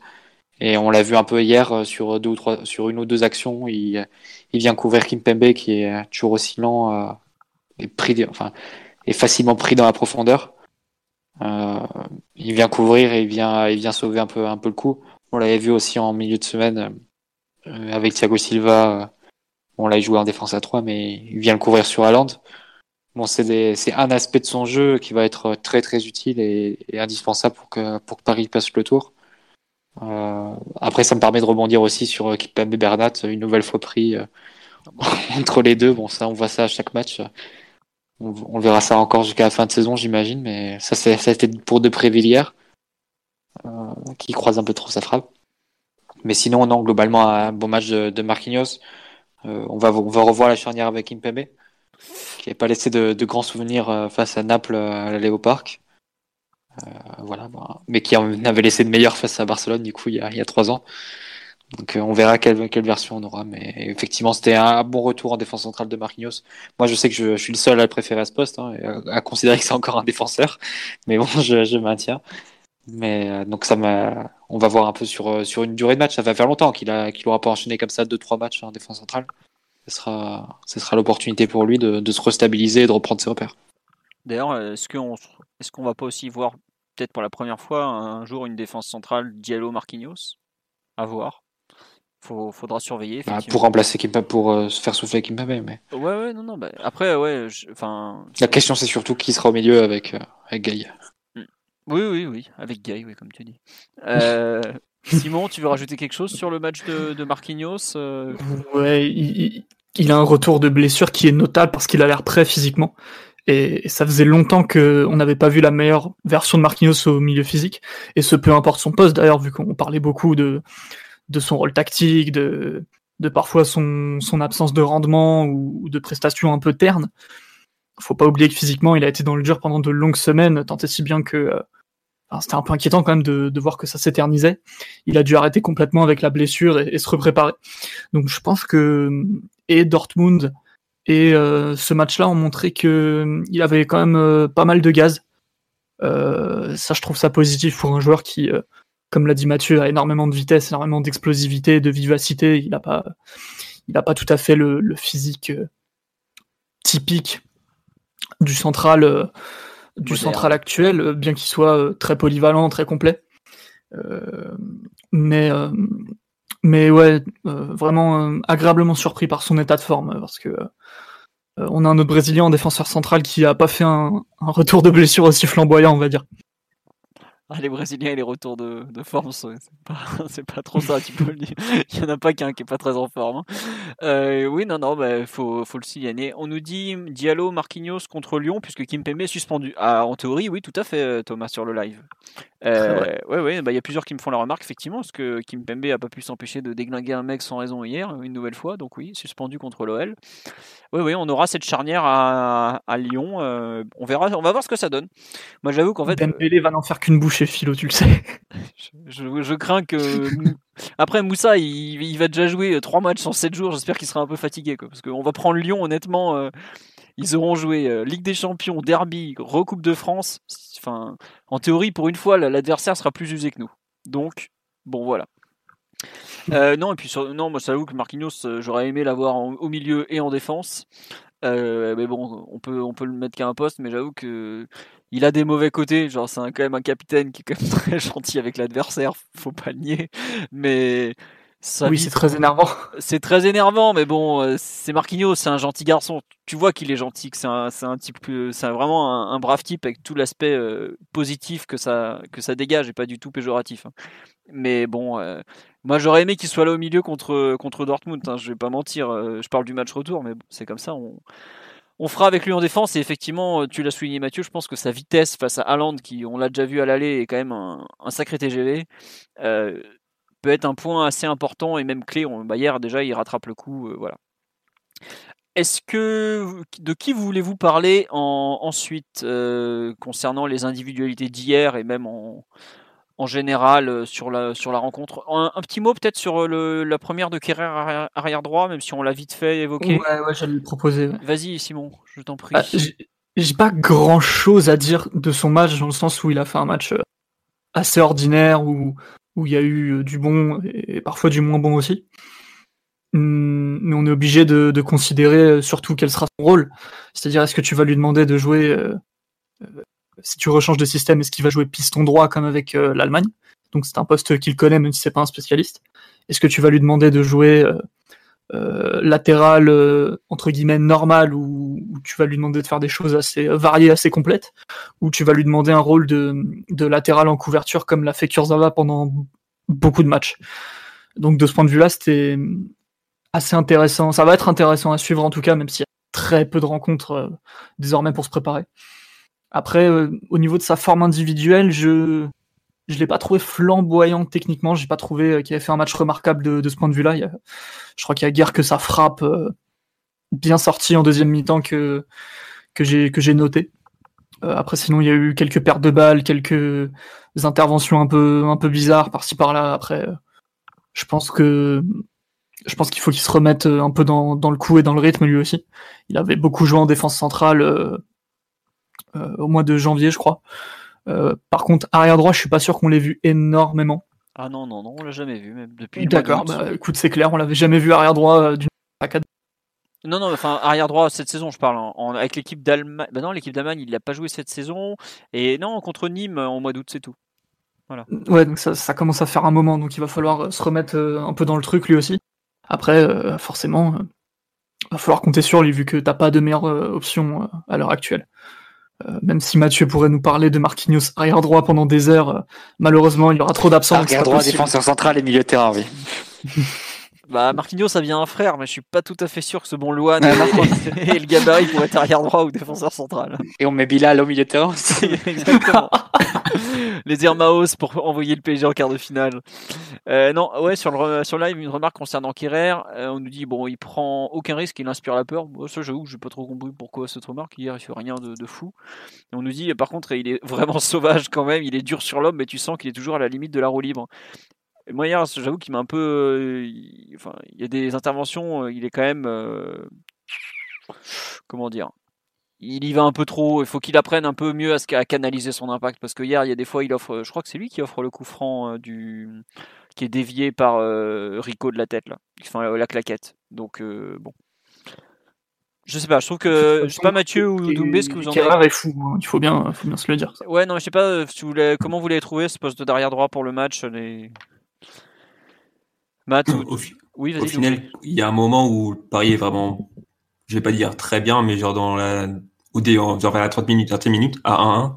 Et où là où peut-être il a besoin d'apporter un peu plus euh, sur le côté, genre Di Maria demande des redoublements, des dédoublements, il fait des appels et il lui donne pas le ballon. Et sinon, je crois qu'il y a une bonne relance sur, aussi le début, en première mi-temps. À part ça, il y a rien de spécial, en fait. C'est, en fait, j'ai du mal à le voir comme un latéral qui va prendre les côtés, euh, qui va pouvoir même se placer en Paris dans le coin adverse qui va pouvoir proposer des choses intéressantes avec le ballon. Ah, ce sera pas ce type de latéral, donc A priori, c'est pas, c'est pas ce, c'est pas ce vers quoi on s'oriente. Mais après, on verra à quel point ça peut, euh, ça peut couper ton attaque parce que c'est, quand même embêtant d'avoir un côté où tu, tu attaques pas, où tu es aussi prévisible. C'est un peu, un peu le débat qu'on avait euh, au moment où on disait est-ce que c'est mieux d'avoir l'arrière gauche qui, qui reste en retrait ou est-ce que c'est mieux d'avoir l'arrière droit qui reste en retrait? Avoir l'arrière droit qui reste en retrait dans une situation, ça te prive quand même d'une partie de terrain. Et bon, c'est pas comme si Meunier apportait énormément de sur son côté quand il quand il jouait. Et, de fait, son apport offensif était était beaucoup plus faible que ce qu'il a été, euh, notamment à ses débuts au PSG. Mais ne, même pas avoir cette présence numérique d'un joueur qui, qui peut monter et qui peut étirer la défense, ça peut être un, peu un handicap et ça peut rendre l'affaire beaucoup plus confortable pour Dortmund. Euh, euh, en termes de défense. Et bon, je sais pas trop. Bah, pour d'autres contextes, je, je dirais pas si tu dois si tu dois défendre un score, si tu dois jouer contre un adversaire vraiment euh, vraiment important. Euh, dans le contexte d'une remontée, etc. Peut-être plus c'est peut-être plus délicat, mais de toute façon on n'a pas le choix. De toute façon c'est la seule option qui reste à ce poste-là. Oui, oui, on dit sur live. À il, moins de... il va peut-être enchaîner, mais oui, il n'a pas le choix, il, va enchaîner. Oh non, peut-être que Meunier jouera euh, allez, un ou deux matchs, genre euh, peut-être le dernier contre, euh, contre Strasbourg ou éventuellement le week-end prochain contre Dijon. Enfin bref, il y a, voilà, Dagba il est blessé, donc il n'y a pas le choix, quoi, tout simplement. Et puis euh, Tourelle, alors là, il l'a dit clairement, bah, ça sera Thilo, il n'y a pas le choix. On a, on a trois arrière droits dans l'effectif, et puis même le quatrième, Herrera, là, il a pris pour deux mois après avoir dansé toute la nuit, donc il n'y a, a, pas le choix, qu'au bout d'un moment, il va bien falloir qu'il joue. Et je sais qu'avec l'Allemagne, il fait, il fait des matchs, ouais, il joue carrément piston droit des fois. Mm. C'est pas, c'est clairement pas son meilleur poste, quoi. Il fait ce qu'il peut, il a, il est plein de bonne volonté. Mais bon, c'est pas, ce sera jamais un, ça sera jamais un Meunier bis quoi. Puis, enfin, il y a quand même un truc de notable avec Kerrer, c'est que euh, il court peut-être pas très bien vers euh, le but adverse, mais il court très bien vers son but et il court très vite. Et face à la vitesse de Dortmund, avoir un, ce genre de profil, franchement, c'est pas de trop quoi. Quand il glisse pas, ouais. Oui, C'est vrai qu'il- il a encore glissé. Il y a une grosse pointe de vitesse quand même, Kerrer, un truc euh, Ah qu'on bah, a tendance un peu, euh, enfin que le grand public oublie un petit peu parce qu'il le voit comme le sauvage qui fait des conneries, ce qui peut être aussi, mais euh, dans, le, dans un contexte face à Dortmund ou, ou côté gauche, t'as potentiellement euh, Hazard et Guerrero qui arrivent à toute patate. Je pense que Kerrer, niveau vitesse de course, il rivalise et notamment pour corriger des espaces, c'est enfin c'est intéressant quoi. Après, il faudra aussi qu'il soit en mesure de. de s'il n'est pas inutile pour occuper le couloir, faut qu'il soit au moins le meilleur complément possible à Di Maria, quoi, en fait. Aujourd'hui, il l'est pas encore. On a vu hier l'espèce de passe de Di Maria pour personne. On voit qu'il y a, il y il de quoi travailler. Mais après, moi, il y a deux trucs qui me font pas regretter son intégration. C'est déjà, euh, lui, pour le coup, son coup de arrêté, il est grand, il en dégage. Et, euh, et, enfin, coup de pied arrêté offensif et défensif déjà. Et il y a le fait que ouais, euh, autant à l'aller, euh, il n'y avait pas beaucoup d'espace dans le camp parisien. euh, Guerrero a pas pu trop, pas eu trop à s'insérer. Et même, moi je trouve que quand il s'insérait plein axe, on voyait Meunier qui savait pas trop quoi faire. Pour le coup, euh, je suis sûr que Kerrer est largement en mesure de de- d'aller le chercher jusque dans, dans un peu re- repiquer Dans les chiottes. Ouais, ouais, certes, non mais Ce qu'il avait fait face à Belgrade. hein. Je me souviens d'une action comme ça où il va, aller à- il va chercher son vis-à-vis quasiment jusqu'au rond central, ouais, c'est ça. Ouais. euh, dans l'axe. Et il a pas peur de. Enfin, c'est des fois une qualité et, et parfois un défaut, mais il a pas peur de dézonner s'il faut le s'il faut le faire. Après, bon, ça désorganise aussi. Hein. Mais quand, ça s'ajoute à Kipembe, c'est c'est quand même embêtant. Mais Ouais, non, mais on verra. Euh, moi, j'avoue que, enfin, Kimpembe, on en parle beaucoup, mais quand je vois la, la, fi- enfin, la, le profil de match qui risque de se de se mettre en place, je je sais pas, je suis pas si sûr qu'il sera titulaire, honnêtement. euh, Son manque de euh, vitesse commence à m'inquiéter. T'as été soudoyé par, hein. Non, non, même pas. Sport Management. Je n'ai pas été soudoyé par Amzienne, euh, Mathieu. Non, non, mais vraiment, je trouve que le nombre d'erreurs qu'il génère, les, les problèmes de- d'alignement avec, euh, avec Bernat, même si euh, en théorie, côté droit, pour Dortmund, c'est Sancho qui est pas non plus spécialement un joueur d'appel de balle. C'est un joueur qui est très très fort balle au pied, évidemment, mais qui est pas. Hakimi peut les faire. Hein. On Voilà. C'est ça le problème, c'est que si Hakimi les fait, on l'a vu à l'aller, il est Kurzawa qui fait un match sérieux, ça fait prendre une fois ou deux dans le dos. Mais Mais euh, justement sur Kimpembe qui sortait un peu n'importe comment, euh, voilà, et très loin. euh, ouais. C'est pour ça aujourd'hui la gestion de la profondeur de Kimpembe est telle que un Diallo me paraît être une carte qu'on ne peut pas écarter à cet instant. Après, Le problème, c'est que c'est un peu le même style de défenseur, de défenseur en moins, moins rugueux physiquement, mais c'est aussi un joueur assez agressif et qui, qui peut mais suivre ses, ses adversaires. Donc, euh, avec une meilleure lecture quand même. oui, oui, plus- t'as sans doute plus de vitesse aussi, parce que Kipembe est plus lourd euh, Oh, ouais, Kimpembe, là, récemment, mais oh là, c'est- on va parler après des problèmes de poids, mais là, bon bref. non mais c'est, enfin vrai. c'est pas normal que. Bah, alors Depréville est un joueur qui va quand même plutôt vite. Faut, faut pas nier. Mais au démarrage, euh, moi ça m'avait choqué quand Toko Ekambi ou Dembélé, je sais plus lequel des deux, il avait mis 10 mètres en, quoi, en 30 mètres ou, presque quoi. Donc euh, bon, euh, c'est. Je trouve qu'il y a un vrai souci sur, le poids de forme. Enfin, Kimpembe, euh, a un retour de blessure qui a peut-être été un peu trop anticipé. Enfin, faut qu'il faut qu'il se remette aussi. Mais bon, c'est comme ça. On nous dit que Diallo va aussi vite que Kimpembe. Moi, j'ai des souvenirs de Diallo en début de saison. Il était un peu plus rapide quand même. Après, euh, bon, c'est le début de la saison et puis il va falloir aussi euh, envoyer de la viande au mastic contre contre Haaland parce qu'il fait quand même 1m94 et que euh, aujourd'hui le seul mec qui est capable de lui faire mal physiquement dans l'effectif, euh, bah, c'est Kerrer ou Kimpembe. Kerrer jouant en arrière droit, ça va être, il reste plus grand monde quoi. Mais c'est vrai que ouais, et puis. Euh, Excuse-moi, Philo, vas-y, vas-y. vas-y, je t'en prie. Je disais que non, euh, il est, il est lourd sur les appuis Kimpembe en ce moment. Il y a un peu de ça. ouais. Un peu, faudrait voir les photos de François, j'ai pas remarqué grand chose dernièrement. Si ce n'est, oui, le, le problème de vitesse, euh, peut-être. Bah, ça, c'est depuis la pubalgie de toute façon, où euh, il est un peu lourd au, au démarrage, euh, un peu, un peu, un peu pâteau sur les appuis. Après, Diallo, euh, globalement, euh, dans un match où l'objectif est de défendre parfaitement parce que t'es à la merci du but à l'extérieur, c'est typiquement le genre de joueur sur lequel je compte pas, ou, bien je compte sur lui pour, euh, pour jouer arrière gauche, quoi. Enfin, si vous, vous m'écoutez, vous me suivez régulièrement, vous savez un peu tout ce que je pense du joueur et euh, défensivement, c'est quand même loin d'être euh, l'assurance et ce un peu à tous les niveaux quoi. Après, euh, si t'es dans un contexte plus où t'es amené à dominer le ballon, où il faut beaucoup, beaucoup d'initiatives de la part des centraux pour, euh, pour mener le jeu, là forcément Diallo est très intéressant, mais euh, dans un match un peu de gladiateur où, où ça va être, il y aura forcément des situations défensives très compliquées à gérer. Je pense que Diallo est pas assez complet, quoi. Parce que même les qualités qu'il est censé avoir, je trouve que jusqu'à quel niveau il peut les exprimer, moi je des doutes. On parle de sa vitesse, on parle de, de sa lecture, de ce genre de choses, mais euh, par rapport aux défauts qu'il peut avoir, je suis pas sûr que, que ça compense énormément. Euh, plus le fait qu'il est hors de compétition depuis un moment, déjà, je, je, compterais pas sur Diallo personnellement. Ça, c'est vrai qu'en termes de compétition, il n'a pas eu grand chose sous la dent. Hein. Bah, il avait joué à, Lille, mais c'est son dernier match. Et Lille, de mémoire, c'est le 26 janvier. Donc c'était il y a un mois, effectivement. Parce qu'après, il nous a fait une under en se pétant tout seul euh, à l'échauffement avant PSG Montpellier. Bon. Euh, oui, effectivement, son dernier match, c'était le, ouais, le, oui, oui, le 26 janvier. Donc ça fera un mois dans deux jours. Mmh. Compliqué. Euh, quel autre, de quel autre joueur vous voulez parler sur le match d'hier et un peu en général Bon, on va peut-être parler de Rico. De De Rico.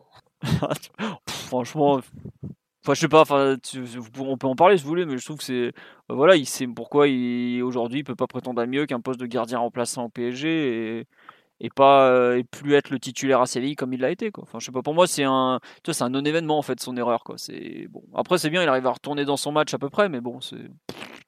Enfin, ouais, Simon, je sais pas si tu veux rajouter quelque chose sur Rico. Mais... Euh. oh non, next, ce joueur suivant. enfin, non, mais c'est vraiment le truc où, ouais, voilà, il a fait une boulette. Bah, ok, il a fait une boulette, quoi. Ok. On a fait deux d'ailleurs. Ouais, deux, ah, ouais. ah, la deuxième, elle est édélienne, quoi. Elle est extraordinaire. Attirée euh, par l'arrière, là, mais. Enfin. Je... Vous êtes surpris qu'un gardien remplaçant fasse des erreurs comme ça, euh, vraiment? Enfin, c'est. Pour moi, c'est juste ça, quoi. Non, mais pour le coup. Le, fait qu'il soit remplaçant, pour moi, ça, surtout à ce poste-là, ça demande une concentration de assez constante, quoi. Au moins minimum constante pour pas qu'il fasse deux ou trois erreurs grotesques. Et euh, ouais, forcément, ça fait sourire de le voir, euh, de le voir remettre Bordeaux dans le match à chaque fois. Donc euh, bon, bref. Après, comme tu dis, c'est pas très très grave. Ouais, et puis surtout, on le fait jouer un match euh, comme ça qui a pas beaucoup d'intérêt d'un point de vue sportif. Hein, ça, c'est pas, mentir à tout à grand monde que de le dire. Ah, faudrait savoir, Verratti, il a joué. Hein. Verratti, il a joué parce qu'il fallait gagner. Mais non, mais tu vas se dire, enfin, c'est pas Rico qui te fait gagner ou perdre un match comme ça. Autant Verratti peut te faire gagner un match, autant Rico, bon, hier, il est plus proche de te le faire perdre. Et encore, même avec euh, deux énormes boulettes et un but offert, il, tu gagnes finalement euh, de façon très logique, quoi. Voilà, après, euh, il n'a pas marqué des points par rapport au fait de est-ce qu'on va lever l'option d'achat à 10 millions d'euros euh Non, jamais de la vie, ouais. il qui rentre à Séville. le lynchage de Doumbé, casse-toi. Non, enfin, vous voulez rajouter quelque chose sur Rico ou Que Boulka est plus fort. ah, ça y est, la mafia des pays de l'acier de retour. On pense à toi, euh, mon cher foot polac. On pense à toi. Non, bon. Euh, est-ce qu'il y a un autre joueur dont vous voulez parler au départ avant que Simon nous fasse parler de l'Américo là? Doumbé, t'es allé parler. Euh, on les a presque tous fait. On va peut-être parler de Bernat du coup. On enchaîne. match assez solide dans l'ensemble. Il y a hum, un truc qui m'a marqué dans son match que j'ai pas trouvé extraordinaire non plus. C'est le fait qu'il soit bien à l'aise sous pression. Je trouvais que ça faisait un moment qu'on l'avait pas vu prendre des initiatives, des initiatives, protéger son ballon, combiné avec Verratti. Il, avait, il faisait des matchs vraiment très moyens de ce point de vue-là. Où euh, souvent c'était un peu euh, ah je suis cadré, je fais la passe en retrait à Kimpembe, il va se démerder. Non, là, il, il, a pu se retourner un peu sur lui-même, tenir le ballon, jouer de la semelle, euh, ce qui a parfois aussi des côtés un peu énervants quand, quand il lâche pas le ballon, mais euh, mais ouais, ouais, euh, Bernat, euh, match correct et ça faisait un moment qu'il avait pas joué en plus. Très, bah, un mois pile. Mais ah, on a parlé de, du retour en forme de Marquinhos juste avant. Je trouve que le retour en forme de, de Bernat est lui aussi à souligner. Quoi. Comme quoi, c'est possible d'être blessé au PSG et de revenir à un bon niveau tout de suite. Quoi. Euh, tu veux nous parler de Sarabia ou pas, Simon? Non, j'ai rien à faire. bon, vous voulez parler de qui? On a au choix. J'aurais aimé parler d'un joueur, mais il, est au placard, donc. Oh bah c'est bon, c'est c'est bon. T'as déjà eu droit à ton, ton, ton quart d'heure d'exclusivité, faut arrêter maintenant. hein. C'est pour continuer. On va trouver Gilles Favard si ça continue. Non, on a au choix euh, Idriss Gueye qui nous a enchaîné une semaine extraordinaire. Neymar qui nous a enchaîné des repas extraordinaires. Ou Kylian Mbappé qui a dit à Cavani Donne-moi des ballons Dépêche-toi Donne la balle à papa Bon, vous voulez commencer par qui? J'ai rien à dire sur Gay parce que je pense que. Mathieu, il faut assumer tes propos. hein. Va- Vas-y, sors du bois maintenant. Non, mais oui, Doumbé, enfin, ouais, non, Gay, honnêtement, je trouve que, bon, c'est du mauvais Gay, mais c'est un truc qu'on a déjà vu, en fait, je trouve. Voilà. On voit le. On voit peut-être les limites du joueur, genre en fait on les voit tous les tous les trois jours. Et ça, c'est Ouais, le mauvais gay, devient ça devient, ça devient du normal gay, là. Ouais, c'est un peu ça le problème. Euh, bon, faut qu'on parle de, de Neymar fils, qui se rapproche de plus en plus du physique de Neymar père. Et rien que ça, je crois qu'on a dit une partie du souci. Qui veut se lancer sur euh, notre numéro 10, dont on a dit tant de bien euh, au début de l'hiver et qui nous désespère actuellement. Faut, faut- enfin voilà, faut le dire quoi. Dortmund, c'était pas glorieux hier, c'est globalement plus ou moins la même chose avec une expulsion pour finir le travail. Euh, bon, allez, Simon, Mathieu, Doumbé, qui veut, qui veut se lancer? Je vais commencer. Vas-y, je vais commencer. Vas-y, vas-y. Allez, Euh. Je pense que euh, je pense qu'au final, au contraire de Dortmund, ce match aurait dû être beaucoup plus simple pour lui parce que Bordeaux avait laissé beaucoup d'espace entre les lignes et en fait, on n'a rien eu à foutre. Et le début de match n'est pas forcément très mauvais, mais il a commencé à décrocher sans raison, alors que Paris n'avait pas vraiment de soucis avec le ballon. Et euh, je crois qu'il y a deux pertes de balles dans les dix premières minutes, euh, genre deux décrochages. Et au final, il perd le fil du match. Même quand il fait des trucs bien, au final, la- la- sa prise de balle d'après est mauvaise ou et donc il perd le fil du match et donc ça le frustre. Et on rentre dans un cercle vicieux avec lui où euh, et donc l'équipe a commencé à aller vers Di Maria au final et ça a encore plus, ça l'a frustré lui aussi. Mais après il y a des choses qui sont pas forcément mauvaises. Mais après sa forme physique elle est clairement pas au niveau de ce qu'on attend du joueur qu'il est ou des trucs comme ça. Mais je pense que c'est en fait c'est lui qui dit là il dit vraiment mal le match et c'est pas le match qui s'impose à lui au final. C'est là où c'est le plus désolant. Un peu ce qu'on avait vu à Naples l'an dernier, la deuxième mi-temps, quoi, où il perd le fil parce qu'il s'énerve. Et bah, pareil, l'an dernier, il en voulait à l'arbitre à Naples. Il a quand même un certain de difficulté à gérer, je trouve, les, les matchs où l'arbitre ne lui donne pas ce qu'il espère. C'est pas la première fois. Enfin, hier, les Bordelais ont un peu secoué. C'est vrai que l'arbitrage a été. Enfin, vous savez à quel point j'aime pas en parler. Je l'ai trouvé catastrophique en tout point, dans le sens où euh, il a créé des situations qui n'avaient pas lieu d'être. Et ça, c'est pour moi la marque des, des- vraiment des mauvais arbitres. Mais il y a, il y a un décrochage du joueur. le- le, la façon, en fait, on a l'impression qu'il essaye de jouer comme s'il était fit, sauf qu'il n'est pas du tout fit. Et qu'au bout d'un moment, euh, enfin, franchement, son état physique, il est scandaleux, il n'y a pas d'autre mot. Quoi.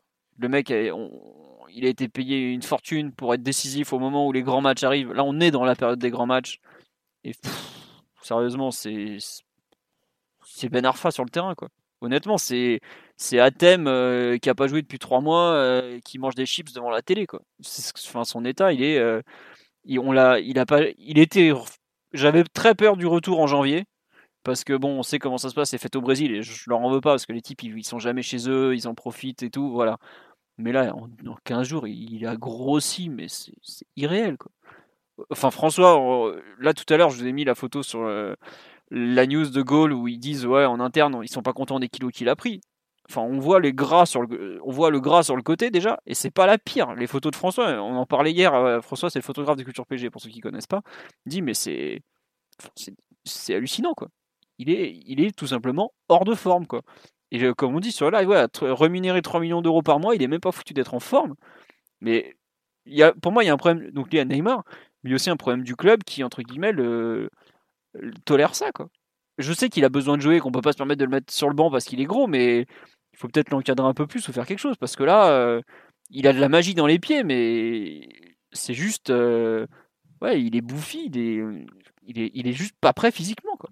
C'est déprimant, il est, il est pas prêt quoi. Alors que ça fait euh, deux mois qu'on sait qu'on va jouer Dortmund le 18 février et le 11 mars quoi. Enfin, je sais pas Mathieu ou Simon ce que vous en pensez d'un point de vue physique, mais c'est, enfin moi j'avoue que j'ai même plus envie de parler de son football, de son état physique me sort par les yeux quoi. Alors que euh, il a été incroyable euh, en décembre, c'était redevenu un joueur magique, mais là c'est un joueur tragique en ce moment quoi. T'as un gros lardon qui se balade sur un champ de patates quoi. Ça, ah, franchement ça me dégoûte quoi. Bon Simon Mathieu parlez-en parce que moi ça va encore plus m'énerver. Débrouillez-vous. Bah, c'est d'autant plus déprimant quand tu retombes sur des, euh, sur des extraits de, de ses débuts à Paris. Oui, c'est clair que tu as plus l'impression euh, qu'aujourd'hui il est plus proche de Ressé que du Neymar de 2017. Mais après, bon, ça- je sais pas s'il peut. Je connais pas son métabolisme, hein, donc je sais pas s'il peut. euh, s'il est du genre à perdre vite et à se remettre vite en route, mais c'est clair que c'est alarmant et c'est pas. On, on a tapé à raison sur Ben Arfa et Ressé pour ça parce que c'est le béaba du, du professionnel et du footballeur. Il n'y a pas de raison d'épargner Neymar pour ça. Et avant même de rentrer dans les dans les considérations de d'interprétation des matchs ou de euh, de nervosité, bon, ça arrive les, les réactions un peu épidermiques avec les arbitres, euh, surtout que lui, il est pas franchement épargné par euh, parce que lui réservent les adversaires et pas de permissivité par parfois des des arbitres. Mais bon, ça, il n'est pas défendable sur euh, sur cet aspect, euh, l'aspect du poids, l'aspect de de d'être en forme, de, de la- c'est clair que quand tu vois Neymar à ce niveau-là, c'est c'est- c'est clair que c'est déprimant parce que tu as l'impression de voir Ronaldinho au Milan AC en fait. Et c'est pas la meilleure période. hein. Non, voilà, qui va t'illuminer, euh, qui va t'illuminer un match, qui va te, te gagner certains matchs, mais le reste du temps, qui va se traîner et qui va et qui va être assez loin de, de ce qu'il doit être. Donc, euh, je sais pas, bon, on verra après. euh, Il est capable de moi, fondre. hein. C'est ça le pire, c'est que Il je est- suis sûr qu'il est capable de fondre vraiment en 10-15 jours. Quoi. Mm. Sou- Enfin, si vous vous souvenez, en, en décembre, le premier là contre. euh, Pas en décembre, pardon. euh, si c'est peut-être. Attendez, je, je reviens sur les dates. J'ai le calendrier sur PG, formidable outil. On joue le 4 décembre contre Nantes à domicile. Il est franchement hors de forme. On rejoue le 7 à Montpellier. Il commence à montrer autre chose. Et le 11 contre Galatasaray, il vole sur le terrain. Donc c'est pas impossible qu'il soit fit en très peu de temps. Mais Face à des équipes aussi, fi- enfin, le niveau d'exigence, Voilà, on parlait c'était un pas peu le tout à même. l'heure, c'est. Ouais. Mais Ça, ce c'est- que c'est je veux qu'avec dire, des champions, ça te pardonne. Généralement, ça te pardonne pas ce genre de- d'excès. De, Mais bon, après, face on une sait, ils équipe, suivront. On sait que c'est le deuxième équipe joueur. qui court 120 bornes par match. Euh, je sais pas si on se rend compte ce que ça veut dire 120 bornes par match. Le PSG n'a jamais autant couru de sa vie, hein, quand même, par exemple. Donc, euh, Une fois au Bernabeu, c'est tout. ouais, Et voilà. on a perdu. ce, qui est, fr- ce, qui est, ce qui est frustrant, c'est qu'il se met dans une condition là où s'il fait pas l'exploit face à Dortmund, ou s'il te qualifie pas euh, à lui seul euh, sur le match retour, bah, clairement, son passage à Paris, enfin, il sera temps de, de couper les ponts et au plus vite possible cet été. Enfin, ça aura été un échec du, de long en large. Et c'est ça qui est frustrant, c'est que tu te retrouves à, enfin, il va se retrouver à tout jouer sur ce match-là, euh, et à devoir se rattraper de tout sur ce match-là. Euh, enfin, je veux bien, il a, il a les épaules assez larges pour supporter la pression, etc. Mais là, c'est, c'est quand même assez, euh, assez, ouais, assez lourd à porter et on verra ce que ça donne. Est-ce qu'il sera, est-ce qu'il sera assez en forme pour, euh, pour pouvoir assumer ça? Mais c'est clair que c'est pas, c'est pas normal et aujourd'hui, euh, enfin, on verra. Enfin, je, je saurais pas dire. C'est, ça dépend tellement de, de l'issue de Dortmund parce que forcément les matchs entre temps, on s'en fout un peu, mais Ah, Coupe de on, France. quand on même. verra. Coupe de- Honnêtement, Ouais, y a la tu- coupe de, tu te fais éliminer à Lyon à une semaine de Dortmund, tu te mets un petit coup de pression pas... dont tu peux très bien te passer, tu vois. Ah, bah, tu sais, ils ont Ouais, réussi à nous, perdre, à nous perdre la finale de Coupe de France face à Rennes. Je pense que là, Ouais, mais là, enfin, là c'est avant, tu vois, la grande échéance. À- Rennes, enfin, entre guillemets, c'était là. Bah, D'ailleurs, on s'était pointé qu'une demi-équipe, en- enfin, on l'a déjà fait combien de fois à la finale? Puis t'as as Monsieur Responsabilité qui te bouffe 5 occasions franches, donc forcément, ça, ça aide pas pour gagner un match. hein. Mais bon. Euh, non, juste attends, je un petit tour sur on nous dit est-ce que son poids peut influencer le staff médical dans la décision de ne pas le faire jouer avant Dortmund? Euh, Je pense que c'est plutôt le risque de rechute que le, le poids pour l'instant. Honnêtement, euh, là, euh, le, le, le poids, oui, il faut qu'il joue. Et d'ailleurs, euh, enfin, dès qu'il joue pas, il gonfle. Donc, il faut absolument qu'il joue. Mais euh, par rapport à Dortmund, après, en plus, est-ce que c'est vraiment le staff, comme me suggère Doumbé? On sait pas trop. Mais bref, toujours est-il qu'aujourd'hui, on se récupère un joueur qui était hors de forme à Dortmund et qui est trois jours après, enfin plutôt cinq jours après, parce qu'il y a quand même eu cinq jours entre les deux matchs. il n'y est pas du tout, quoi. Bah, le pire dans l'histoire, c'est que tu vas le faire jouer face à Lyon, du coup, s'il n'est pas suspendu euh, sur ce match-là, et tu vas vouloir le faire enchaîner face à Strasbourg aussi, avec tous les risques que ça, que ça comporte. les Thierry Leray Boys sont pas les plus, les plus doux de Ligue 1, on dira. Donc voilà, c'est ça aussi les, les problèmes de gestion que tu, euh, que tu te retrouves à avoir. Enfin bon, je trouve quand même que c'est pas normal de, de dire. Enfin, tu dis ça un peu de façon fataliste, Philo, en disant euh, quand il rate des matchs, il gonfle, mais euh, Non, mais c'est scandaleux. tu te rends compte un peu de l'absurdité du, du truc, quoi. Mais tu enfin, as bien vu euh, comment mon discours il y a deux minutes. que Moi, je trouve ça absolument scandaleux, mais Enfin, tu vois, t'es- entre guillemets, le type il décide un peu de quand il a envie de courir, quand il, euh, quand il a envie de jouer. Alors aujourd'hui, peut-être qu'il décide même quand il a envie de grossir, quoi. Enfin, aujourd'hui, on en, on en est là, quoi. J'espère que j'espère que ça passera sur le retour face à face à Dortmund, mais je, je veux pas jouer les homards, surtout qu'il est pas là. Mais tu sais que tu vas te rendre le mur euh, tôt ou tard en- avec cette approche. Non mais enfin, tiens, il y a une photo sur le live qui a été postée où tu vois à sa sortie du terrain où il est, enfin, et encore Canal Plus a été gentil, ils l'ont pas rediffusé, mais là quand il sort, quand il enlève son maillot, qu'on le voit dans les vestiaires, là, en train de rentrer vers les vestiaires, oh là là, vas-y, mais moi je suis plus fit quoi, bordel. Enfin, non mais c'est vrai, ça me, au bout d'un, enfin, on l'a, enfin, je trouve que tu as parlé de Ronaldinho, et t'as l'impression d'assister à une Ronaldoisation, Ronaldinhoisation du, du, du joueur quoi où t'as, euh, il y a de la magie quand il se met à jouer, mais dès qu'il joue pas, il y a, enfin, le joueur n'y est plus quoi. C'est, c'est vraiment, c'est terrible. Simon, tu as un Un avis sur le roi sur le roi, ouais. Non, je suis d'accord avec tout ce que vous avez dit. Neymar, euh, tant qu'il n'est pas débarrassé de ses problèmes physiques, euh, j'en avais parlé un petit peu face à Dortmund, même. euh, Enfin, il y, a- il y a certains types de joueurs qui sont capables de faire des différences énormes, en tout cas de garder un niveau d'inspiration euh, et de constance très très haut, même avec peu de forme et peu d'entraînement. C'est le cas de Verratti au PSG, par exemple. Eden Hazard, tu vois. Euh, je sais pas qui c'est. Du coup, euh, Neymar, euh, même mentalement, il est affecté parce que il, il arrive pas à jouer comme il a envie, il fait pas les bonnes différences, il finit par s'entêter sur certains trucs qui n'ont aucun sens. Sa vision du jeu diminue aussi vu que t'as l'impression qu'il se met à regarder ses pieds et le ballon au lieu de au lieu de, de regarder autour de lui. Donc il est absolument crucial qu'il retrouve un état, de forme parce que je pense qu'on est tous plus ou moins positifs sur pardon sur le, les chances de qualification euh, au parc, en, sous réserve que Neymar soit capable de faire un, au moins 60 minutes de très haut, de très haut vol, voire 90 minutes de haut vol. Donc euh, il n'y a pas de solution miracle à ça. Je pense que c'est entre, entre lui et lui-même. Euh, S'il arrive à se pointer dans cet état le matin, l'entraînement, je ne pas que le staff ou le coach ou qui que ce soit puisse y faire grand chose. Donc euh, Mais même ça va être lui comme un grand. il- Ouais, non mais personne. C'est lui qu'il faut qu'il il faut qu'il se bouge, il faut qu'il euh, qu'il qu'il installe des grands miroirs euh, à Bougival et qu'il qu'il se regarde en, en se disant ah quand même, euh, je suis pas au top. avec les toasts dans, dans, la, dans la ville. Ah, ouais, ouais. Euh, Doumbé, tu veux rajouter quelque chose euh, sur le, le cas Neymar? Parce que bon, Non, on est, on est un peu tributaire de ce qu'il va faire et même pas, même physiquement, c'est même, même dans sa volonté, par exemple, de défendre son côté, tout ça, on est, complètement tributaire de, de ce qu'est le joueur et de ce que le joueur veut, faire au final. C'est peut-être un peu triste, mais c'est la vérité. bah, en même temps, c'est la vérité de notre effectif. Quoi. On dépend de Neymar. Aujourd'hui, on dépend totalement de Neymar. Et depuis qu'on qu'on a investi euh, euh, 222 millions d'euros et 37 millions d'euros net par an, on dépend totalement de lui, parce qu'on a, on peut plus, euh, on peut pas forcément avoir euh, peut-être trois joueurs un peu moins forts, mais dans chacune des lignes, par exemple.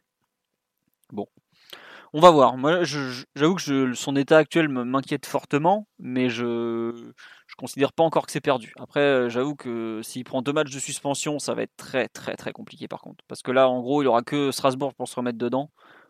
Et je vois pas euh, comment, on va faire en un match pour retaper un type qui aura joué deux matchs et demi en, en un mois. Quoi. Au final, ça va être ça. Faut Entraînement contre le Paris FC le dimanche euh, avant. Non, mais c'est ça. euh, tu, tu as, enfin, il y aura un manque de rythme. euh, On a le droit de l'envoyer jouer les matchs de la réserve? Ah, il y a plus de réserve. il y a plus de- enfin, on peut l'envoyer avec la, l'équipe, la troisième équipe, la section amateur, mais non, il est suspendu aussi normalement. Ok. Après, euh, je suis pas sûr que l'envoyer en, en CFA2, euh, enfin en National 3, à se faire massacrer. euh. Enfin, tu sais, quand t'envoies un pro à ce niveau-là, globalement, il va taper deux accélérations, il va dribbler 5 mecs, puis il va s'arrêter. Surtout lui, il va vouloir à chaque à chaque coup, il va vouloir rendre euh, faire des faire des bicyclettes et tout. Genre à chaque coup qu'il va prendre, il va vouloir humilier le mec en face. Voilà, alors que le mec en face va faire Attends, j'ai oublié de te dire, moi je suis livreur la semaine. si j'ai envie de te décharger une palette sur la jambe, je le fais. Donc tu vas arrêter tes, tes guignolleries. Quoi. Non, mais bon, voilà. Euh, on va espérer. Voilà, aujourd'hui, il faut espérer. Est-ce que vous voulez rajouter quelque chose sur un des autres joueurs d'hier ou on passe au, au point Dortmund euh, de la semaine, le fameux euh, point de friction. Culture BFAOB. De culture BFAOB. Un, bon, non, j'allais dire un petit mot sur Mbappé, mais bon, il a un peu fait le même match que dernièrement. Je trouve qu'il a été intéressant quand il a attaqué côté gauche. Il n'a pas été chanceux sur ses centres en retrait. Un peu douteux son attitude quand il parle à Cavani en mode euh, file-moi le ballon et dépêche-toi. Mais pour le reste, après, euh, bon, j'avoue que j'espère le, voir à un meilleur niveau prochainement.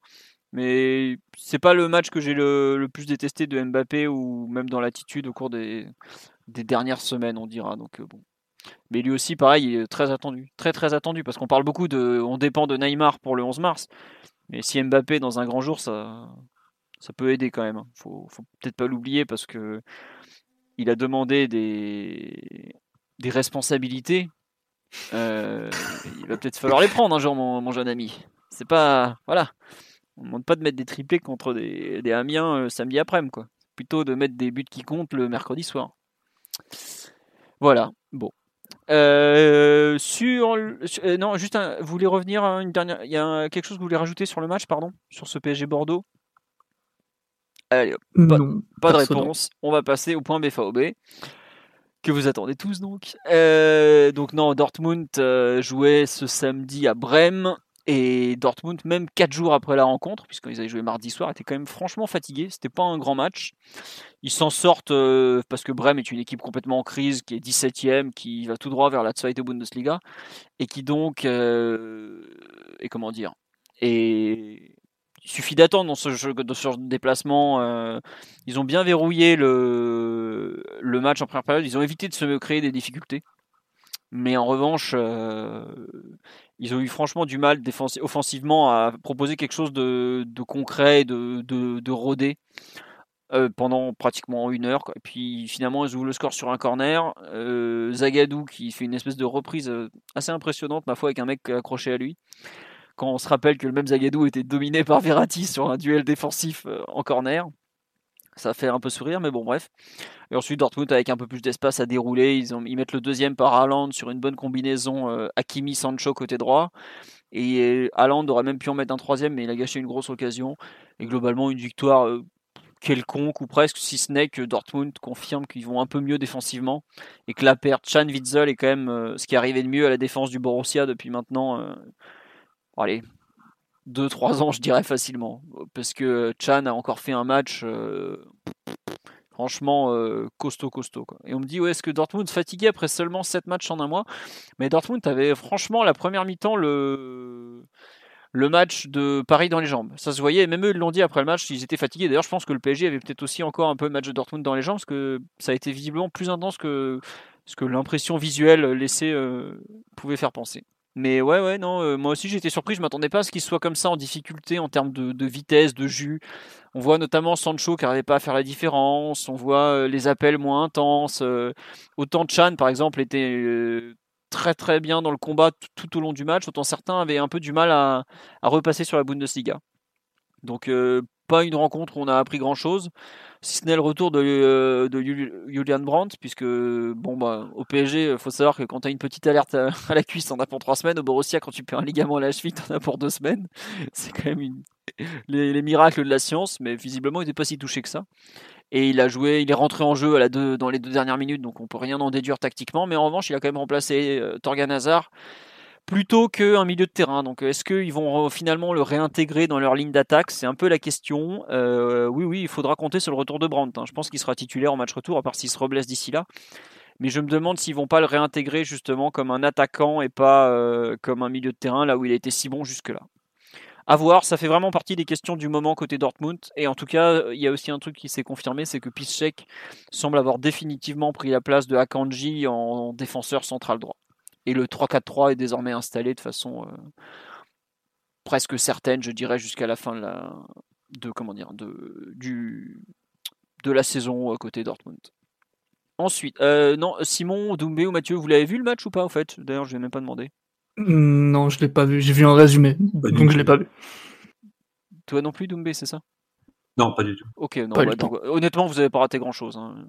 La tempête Twitter était plus impressionnante que la rencontre, hein, pour être tout à fait Incroyable. Incroyable tempête, mais bref. Euh, non, mais voilà, euh, franchement, pas La seule différence, en fait, avec un match qui aurait pu avoir lieu il y a un mois, c'est que euh, Dortmund n'a pas pris de but. Alors que, en général, il faisait forcément une erreur ou deux et euh, ils le payaient cash quoi. Là ils ont ils ont juste ils ont fait un match d'attente et puis face à une équipe en crise bah, ils gagnent sur la fin. Quoi. je pense qu'ils ils rejouent samedi prochain contre Fribourg, ils devraient gagner très tranquillement. En revanche, si je me trompe pas, il y a la réception de Mönchengladbach euh, juste avant le match contre le PSG qui devrait être très instructif parce que Gladbach est une bonne voire une très bonne équipe et pour le coup, ça peut un peu euh, changer des choses. On va voir comment ils vont réagir et surtout, euh, je me souviens plus si c'est à domicile ou à extérieur. Je m'excuse, je, vérifie en direct. C'est à Gladbach en plus, donc ça va être vraiment un match euh, où on pourra apprendre des choses ce jour-là, je pense. Plus que le prochain match où ils vont probablement déglinguer Fribourg samedi prochain. Ensuite, on va parler de, du meilleur match de la semaine du PSG, celui des U18 en Gambardella. Ah oui, alors une précision, la Gambardella, ce sont désormais les U18 qui la jouent, à savoir les U19 première année et les plus jeunes. Parce qu'en U19, en gros, c'est les joueurs U19 euh, et U18, U17 et U16, U17. Bref, là, en gros, ils ont réduit les, catégories. Euh, c'était euh, donc juste U18, donc les joueurs nés après le 1er janvier 2002. PSG jouait sur la pelouse de l'OL et ma foi, on leur a mis une démonstration. Popopo, Ryan Cherky, pas Ryan Cherky. Non, ça a été euh, après. Bon, le PSG a vite ouvert le score, mais Lyon avait égalisé. Puis il y a, ça bascule au quart d'heure de jeu. Il y a Aouchiche lançant en profondeur Kalimwendo. Et euh, défenseur central lyonnais fait une faute, donc carton rouge. Et à partir de là, il y avait déjà beaucoup d'espace et le PSG était globalement mieux rentré dans la rencontre. Mais là, on a pu commencer à envoyer beaucoup d'espace. Et tu donnes de l'espace à Kaïs Ruiz Aouchiche au milieu de terrain. Globalement, euh, ça fait très très mal en général. Kaïs Ruiz, a fait le meilleur match de sa saison. Il était devant la défense avec Camara qui a fait un gros boulot sur Ryan Cherky. Mais pour le coup, il, a, il a été incroyable. Kais Ruiz, franchement, euh, d'une justesse technique et il a, montré tout son talent, son sens du jeu. Il fait vraiment pas une bonne saison, c'est pas une honte de le dire et je pense que lui-même le reconnaîtrait si, on lui demandait. Mais là, pour le coup, il a montré le, le joueur qu'il est censé devenir et qu'il est censé être parce qu'il y a quand même euh, deux des talents offensifs français les plus attendus de, leur génération, à savoir Aouchiche côté Paris et Cherki côté, euh, côté Lyon. Et le meilleur joueur de tous, ça a été lui. Quoi. Il a été euh, jeu court, jeu long, euh, temporisation, la façon qu'on a eu d'attaquer en prenant notre temps, les renversements. franchement, pratiquement tout était juste dans son jeu. Et pour un match de U18, U19, c'est très très rare. Case Ruiz est un 8 un 8 euh, type Barça, genre relayeur 4-3-3. Là, il jouait un cran plus bas, mais voilà, c'est un relayeur euh, en général, euh, un peu comme ça. Et je sais pas, Doumbé, Simon, Mathieu, si vous avez regardé le match de Gambardella. Et c'était. Non plus non plus, mais dommage. Je voulais le voir, mais j'ai pas pu. Et j'avais vu par contre des matchs des U19 avec la UFIC, mais j'ai pas vu ce match-là. Non, bah, il est disponible en replay sur le la FFF. Si vous regardez sur Culture, sur Culture PG, pardon, le compte rendu date de samedi après-midi et il y a le de mémoire, il y a le lien pour euh, faire pour revoir le match, si pour ceux que ça intéresse. Et franchement, euh, ils ont été euh, excellents. Je n'étais pas très confiant avant d'y aller. Kwasi qui avait été gardé en équipe première finalement, mais ils ont fait une prestation euh, superbe. Même euh, tous, Kalimondo en attaque aussi a fait un très bon match. Vraiment une. Euh, normalement, là, tout est en place pour qu'on se loupe au prochain tour contre un adversaire pété. Tout, tout, tout, est bien prévu là. On a fait un très, très, bon, très bon match extérieur, petit exploit et tout, même vrai exploit. Aller gagner, parce qu'on a quand même gagné 5-1 au total, hein, c'est pas rien. Et on aurait même pu en mettre plus. Donc voilà. les matchs de Gambardella sont diffusés sur FFF TV en général, euh, c'est pour ça. Là, celui-là, il l'était. Le premier contre Lens l'était aussi. Le deuxième contre Lens, celui à Evry ne l'était pas. Et celui à Reims ne l'était pas non plus. Mais là, on commence à arriver sur des grosses affiches. Je pense qu'ils vont pratiquement tous l'être. Et c'est vrai que le PSG n'ayant jamais reçu en Gambardella cette saison, c'est un peu compliqué pour y aller. Et Xavi Simonsui n'était pas là puisqu'il a eu euh, commotion cérébrale à l'enterrement, euh, à l'enterrement, à l'entraînement, pardon. et donc, il était protocole commotion et il pouvait pas jouer, tout simplement. Euh, mais non, le PSG n'est pas un club qui est fait pour s'arrêter en huitième de finale. La preuve, la Gambardella, on est déjà en quart. Et chez nos donc U17, mais là encore, c'était pas tout à fait les U17, c'était les U16. On jouait le fameux tournoi au Qatar, la Alcas Cup.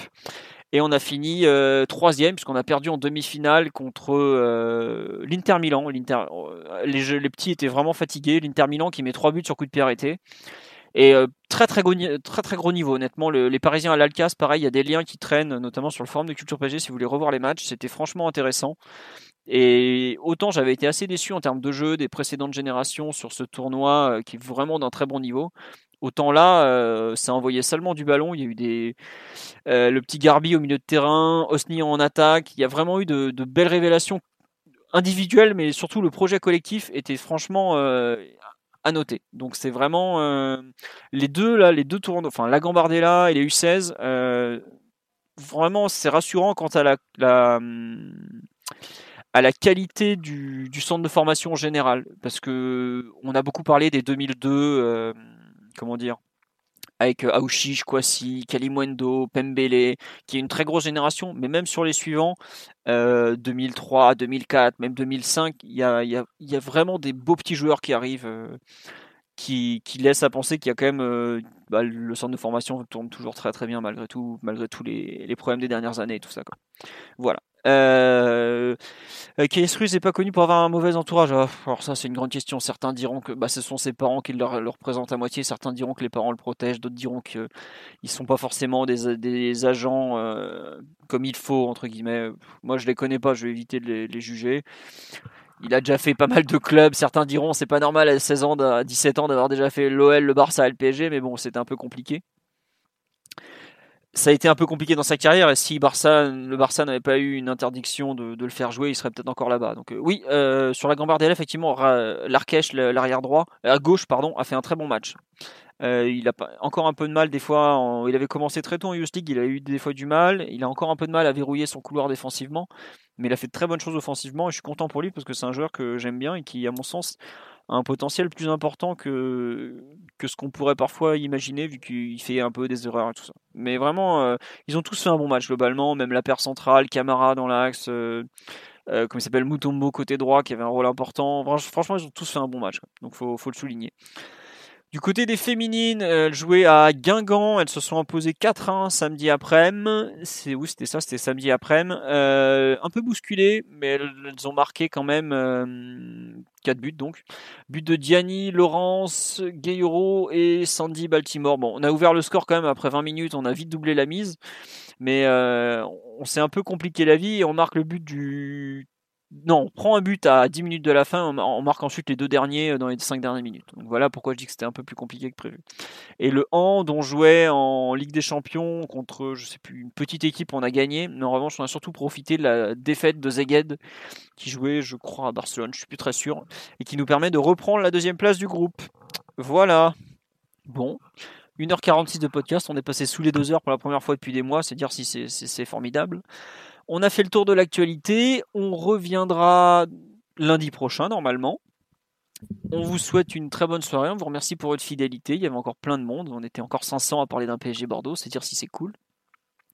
Et voilà. encore merci pour, tout. Et donc, à lundi prochain. Au revoir tout le monde. Ciao. Ciao. This Mother's Day, treat mom to healthy, glowing skin with Osea's limited edition skincare sets. Osea has been making clean, seaweed infused products for nearly 30 years. Their advanced eye care duo brightens and firms skin around your eyes, while the Golden Glow Body Trio nourishes and smooths skin all over. Go to OSEAMalibu.com and use code MOM for 10% off your first order site wide.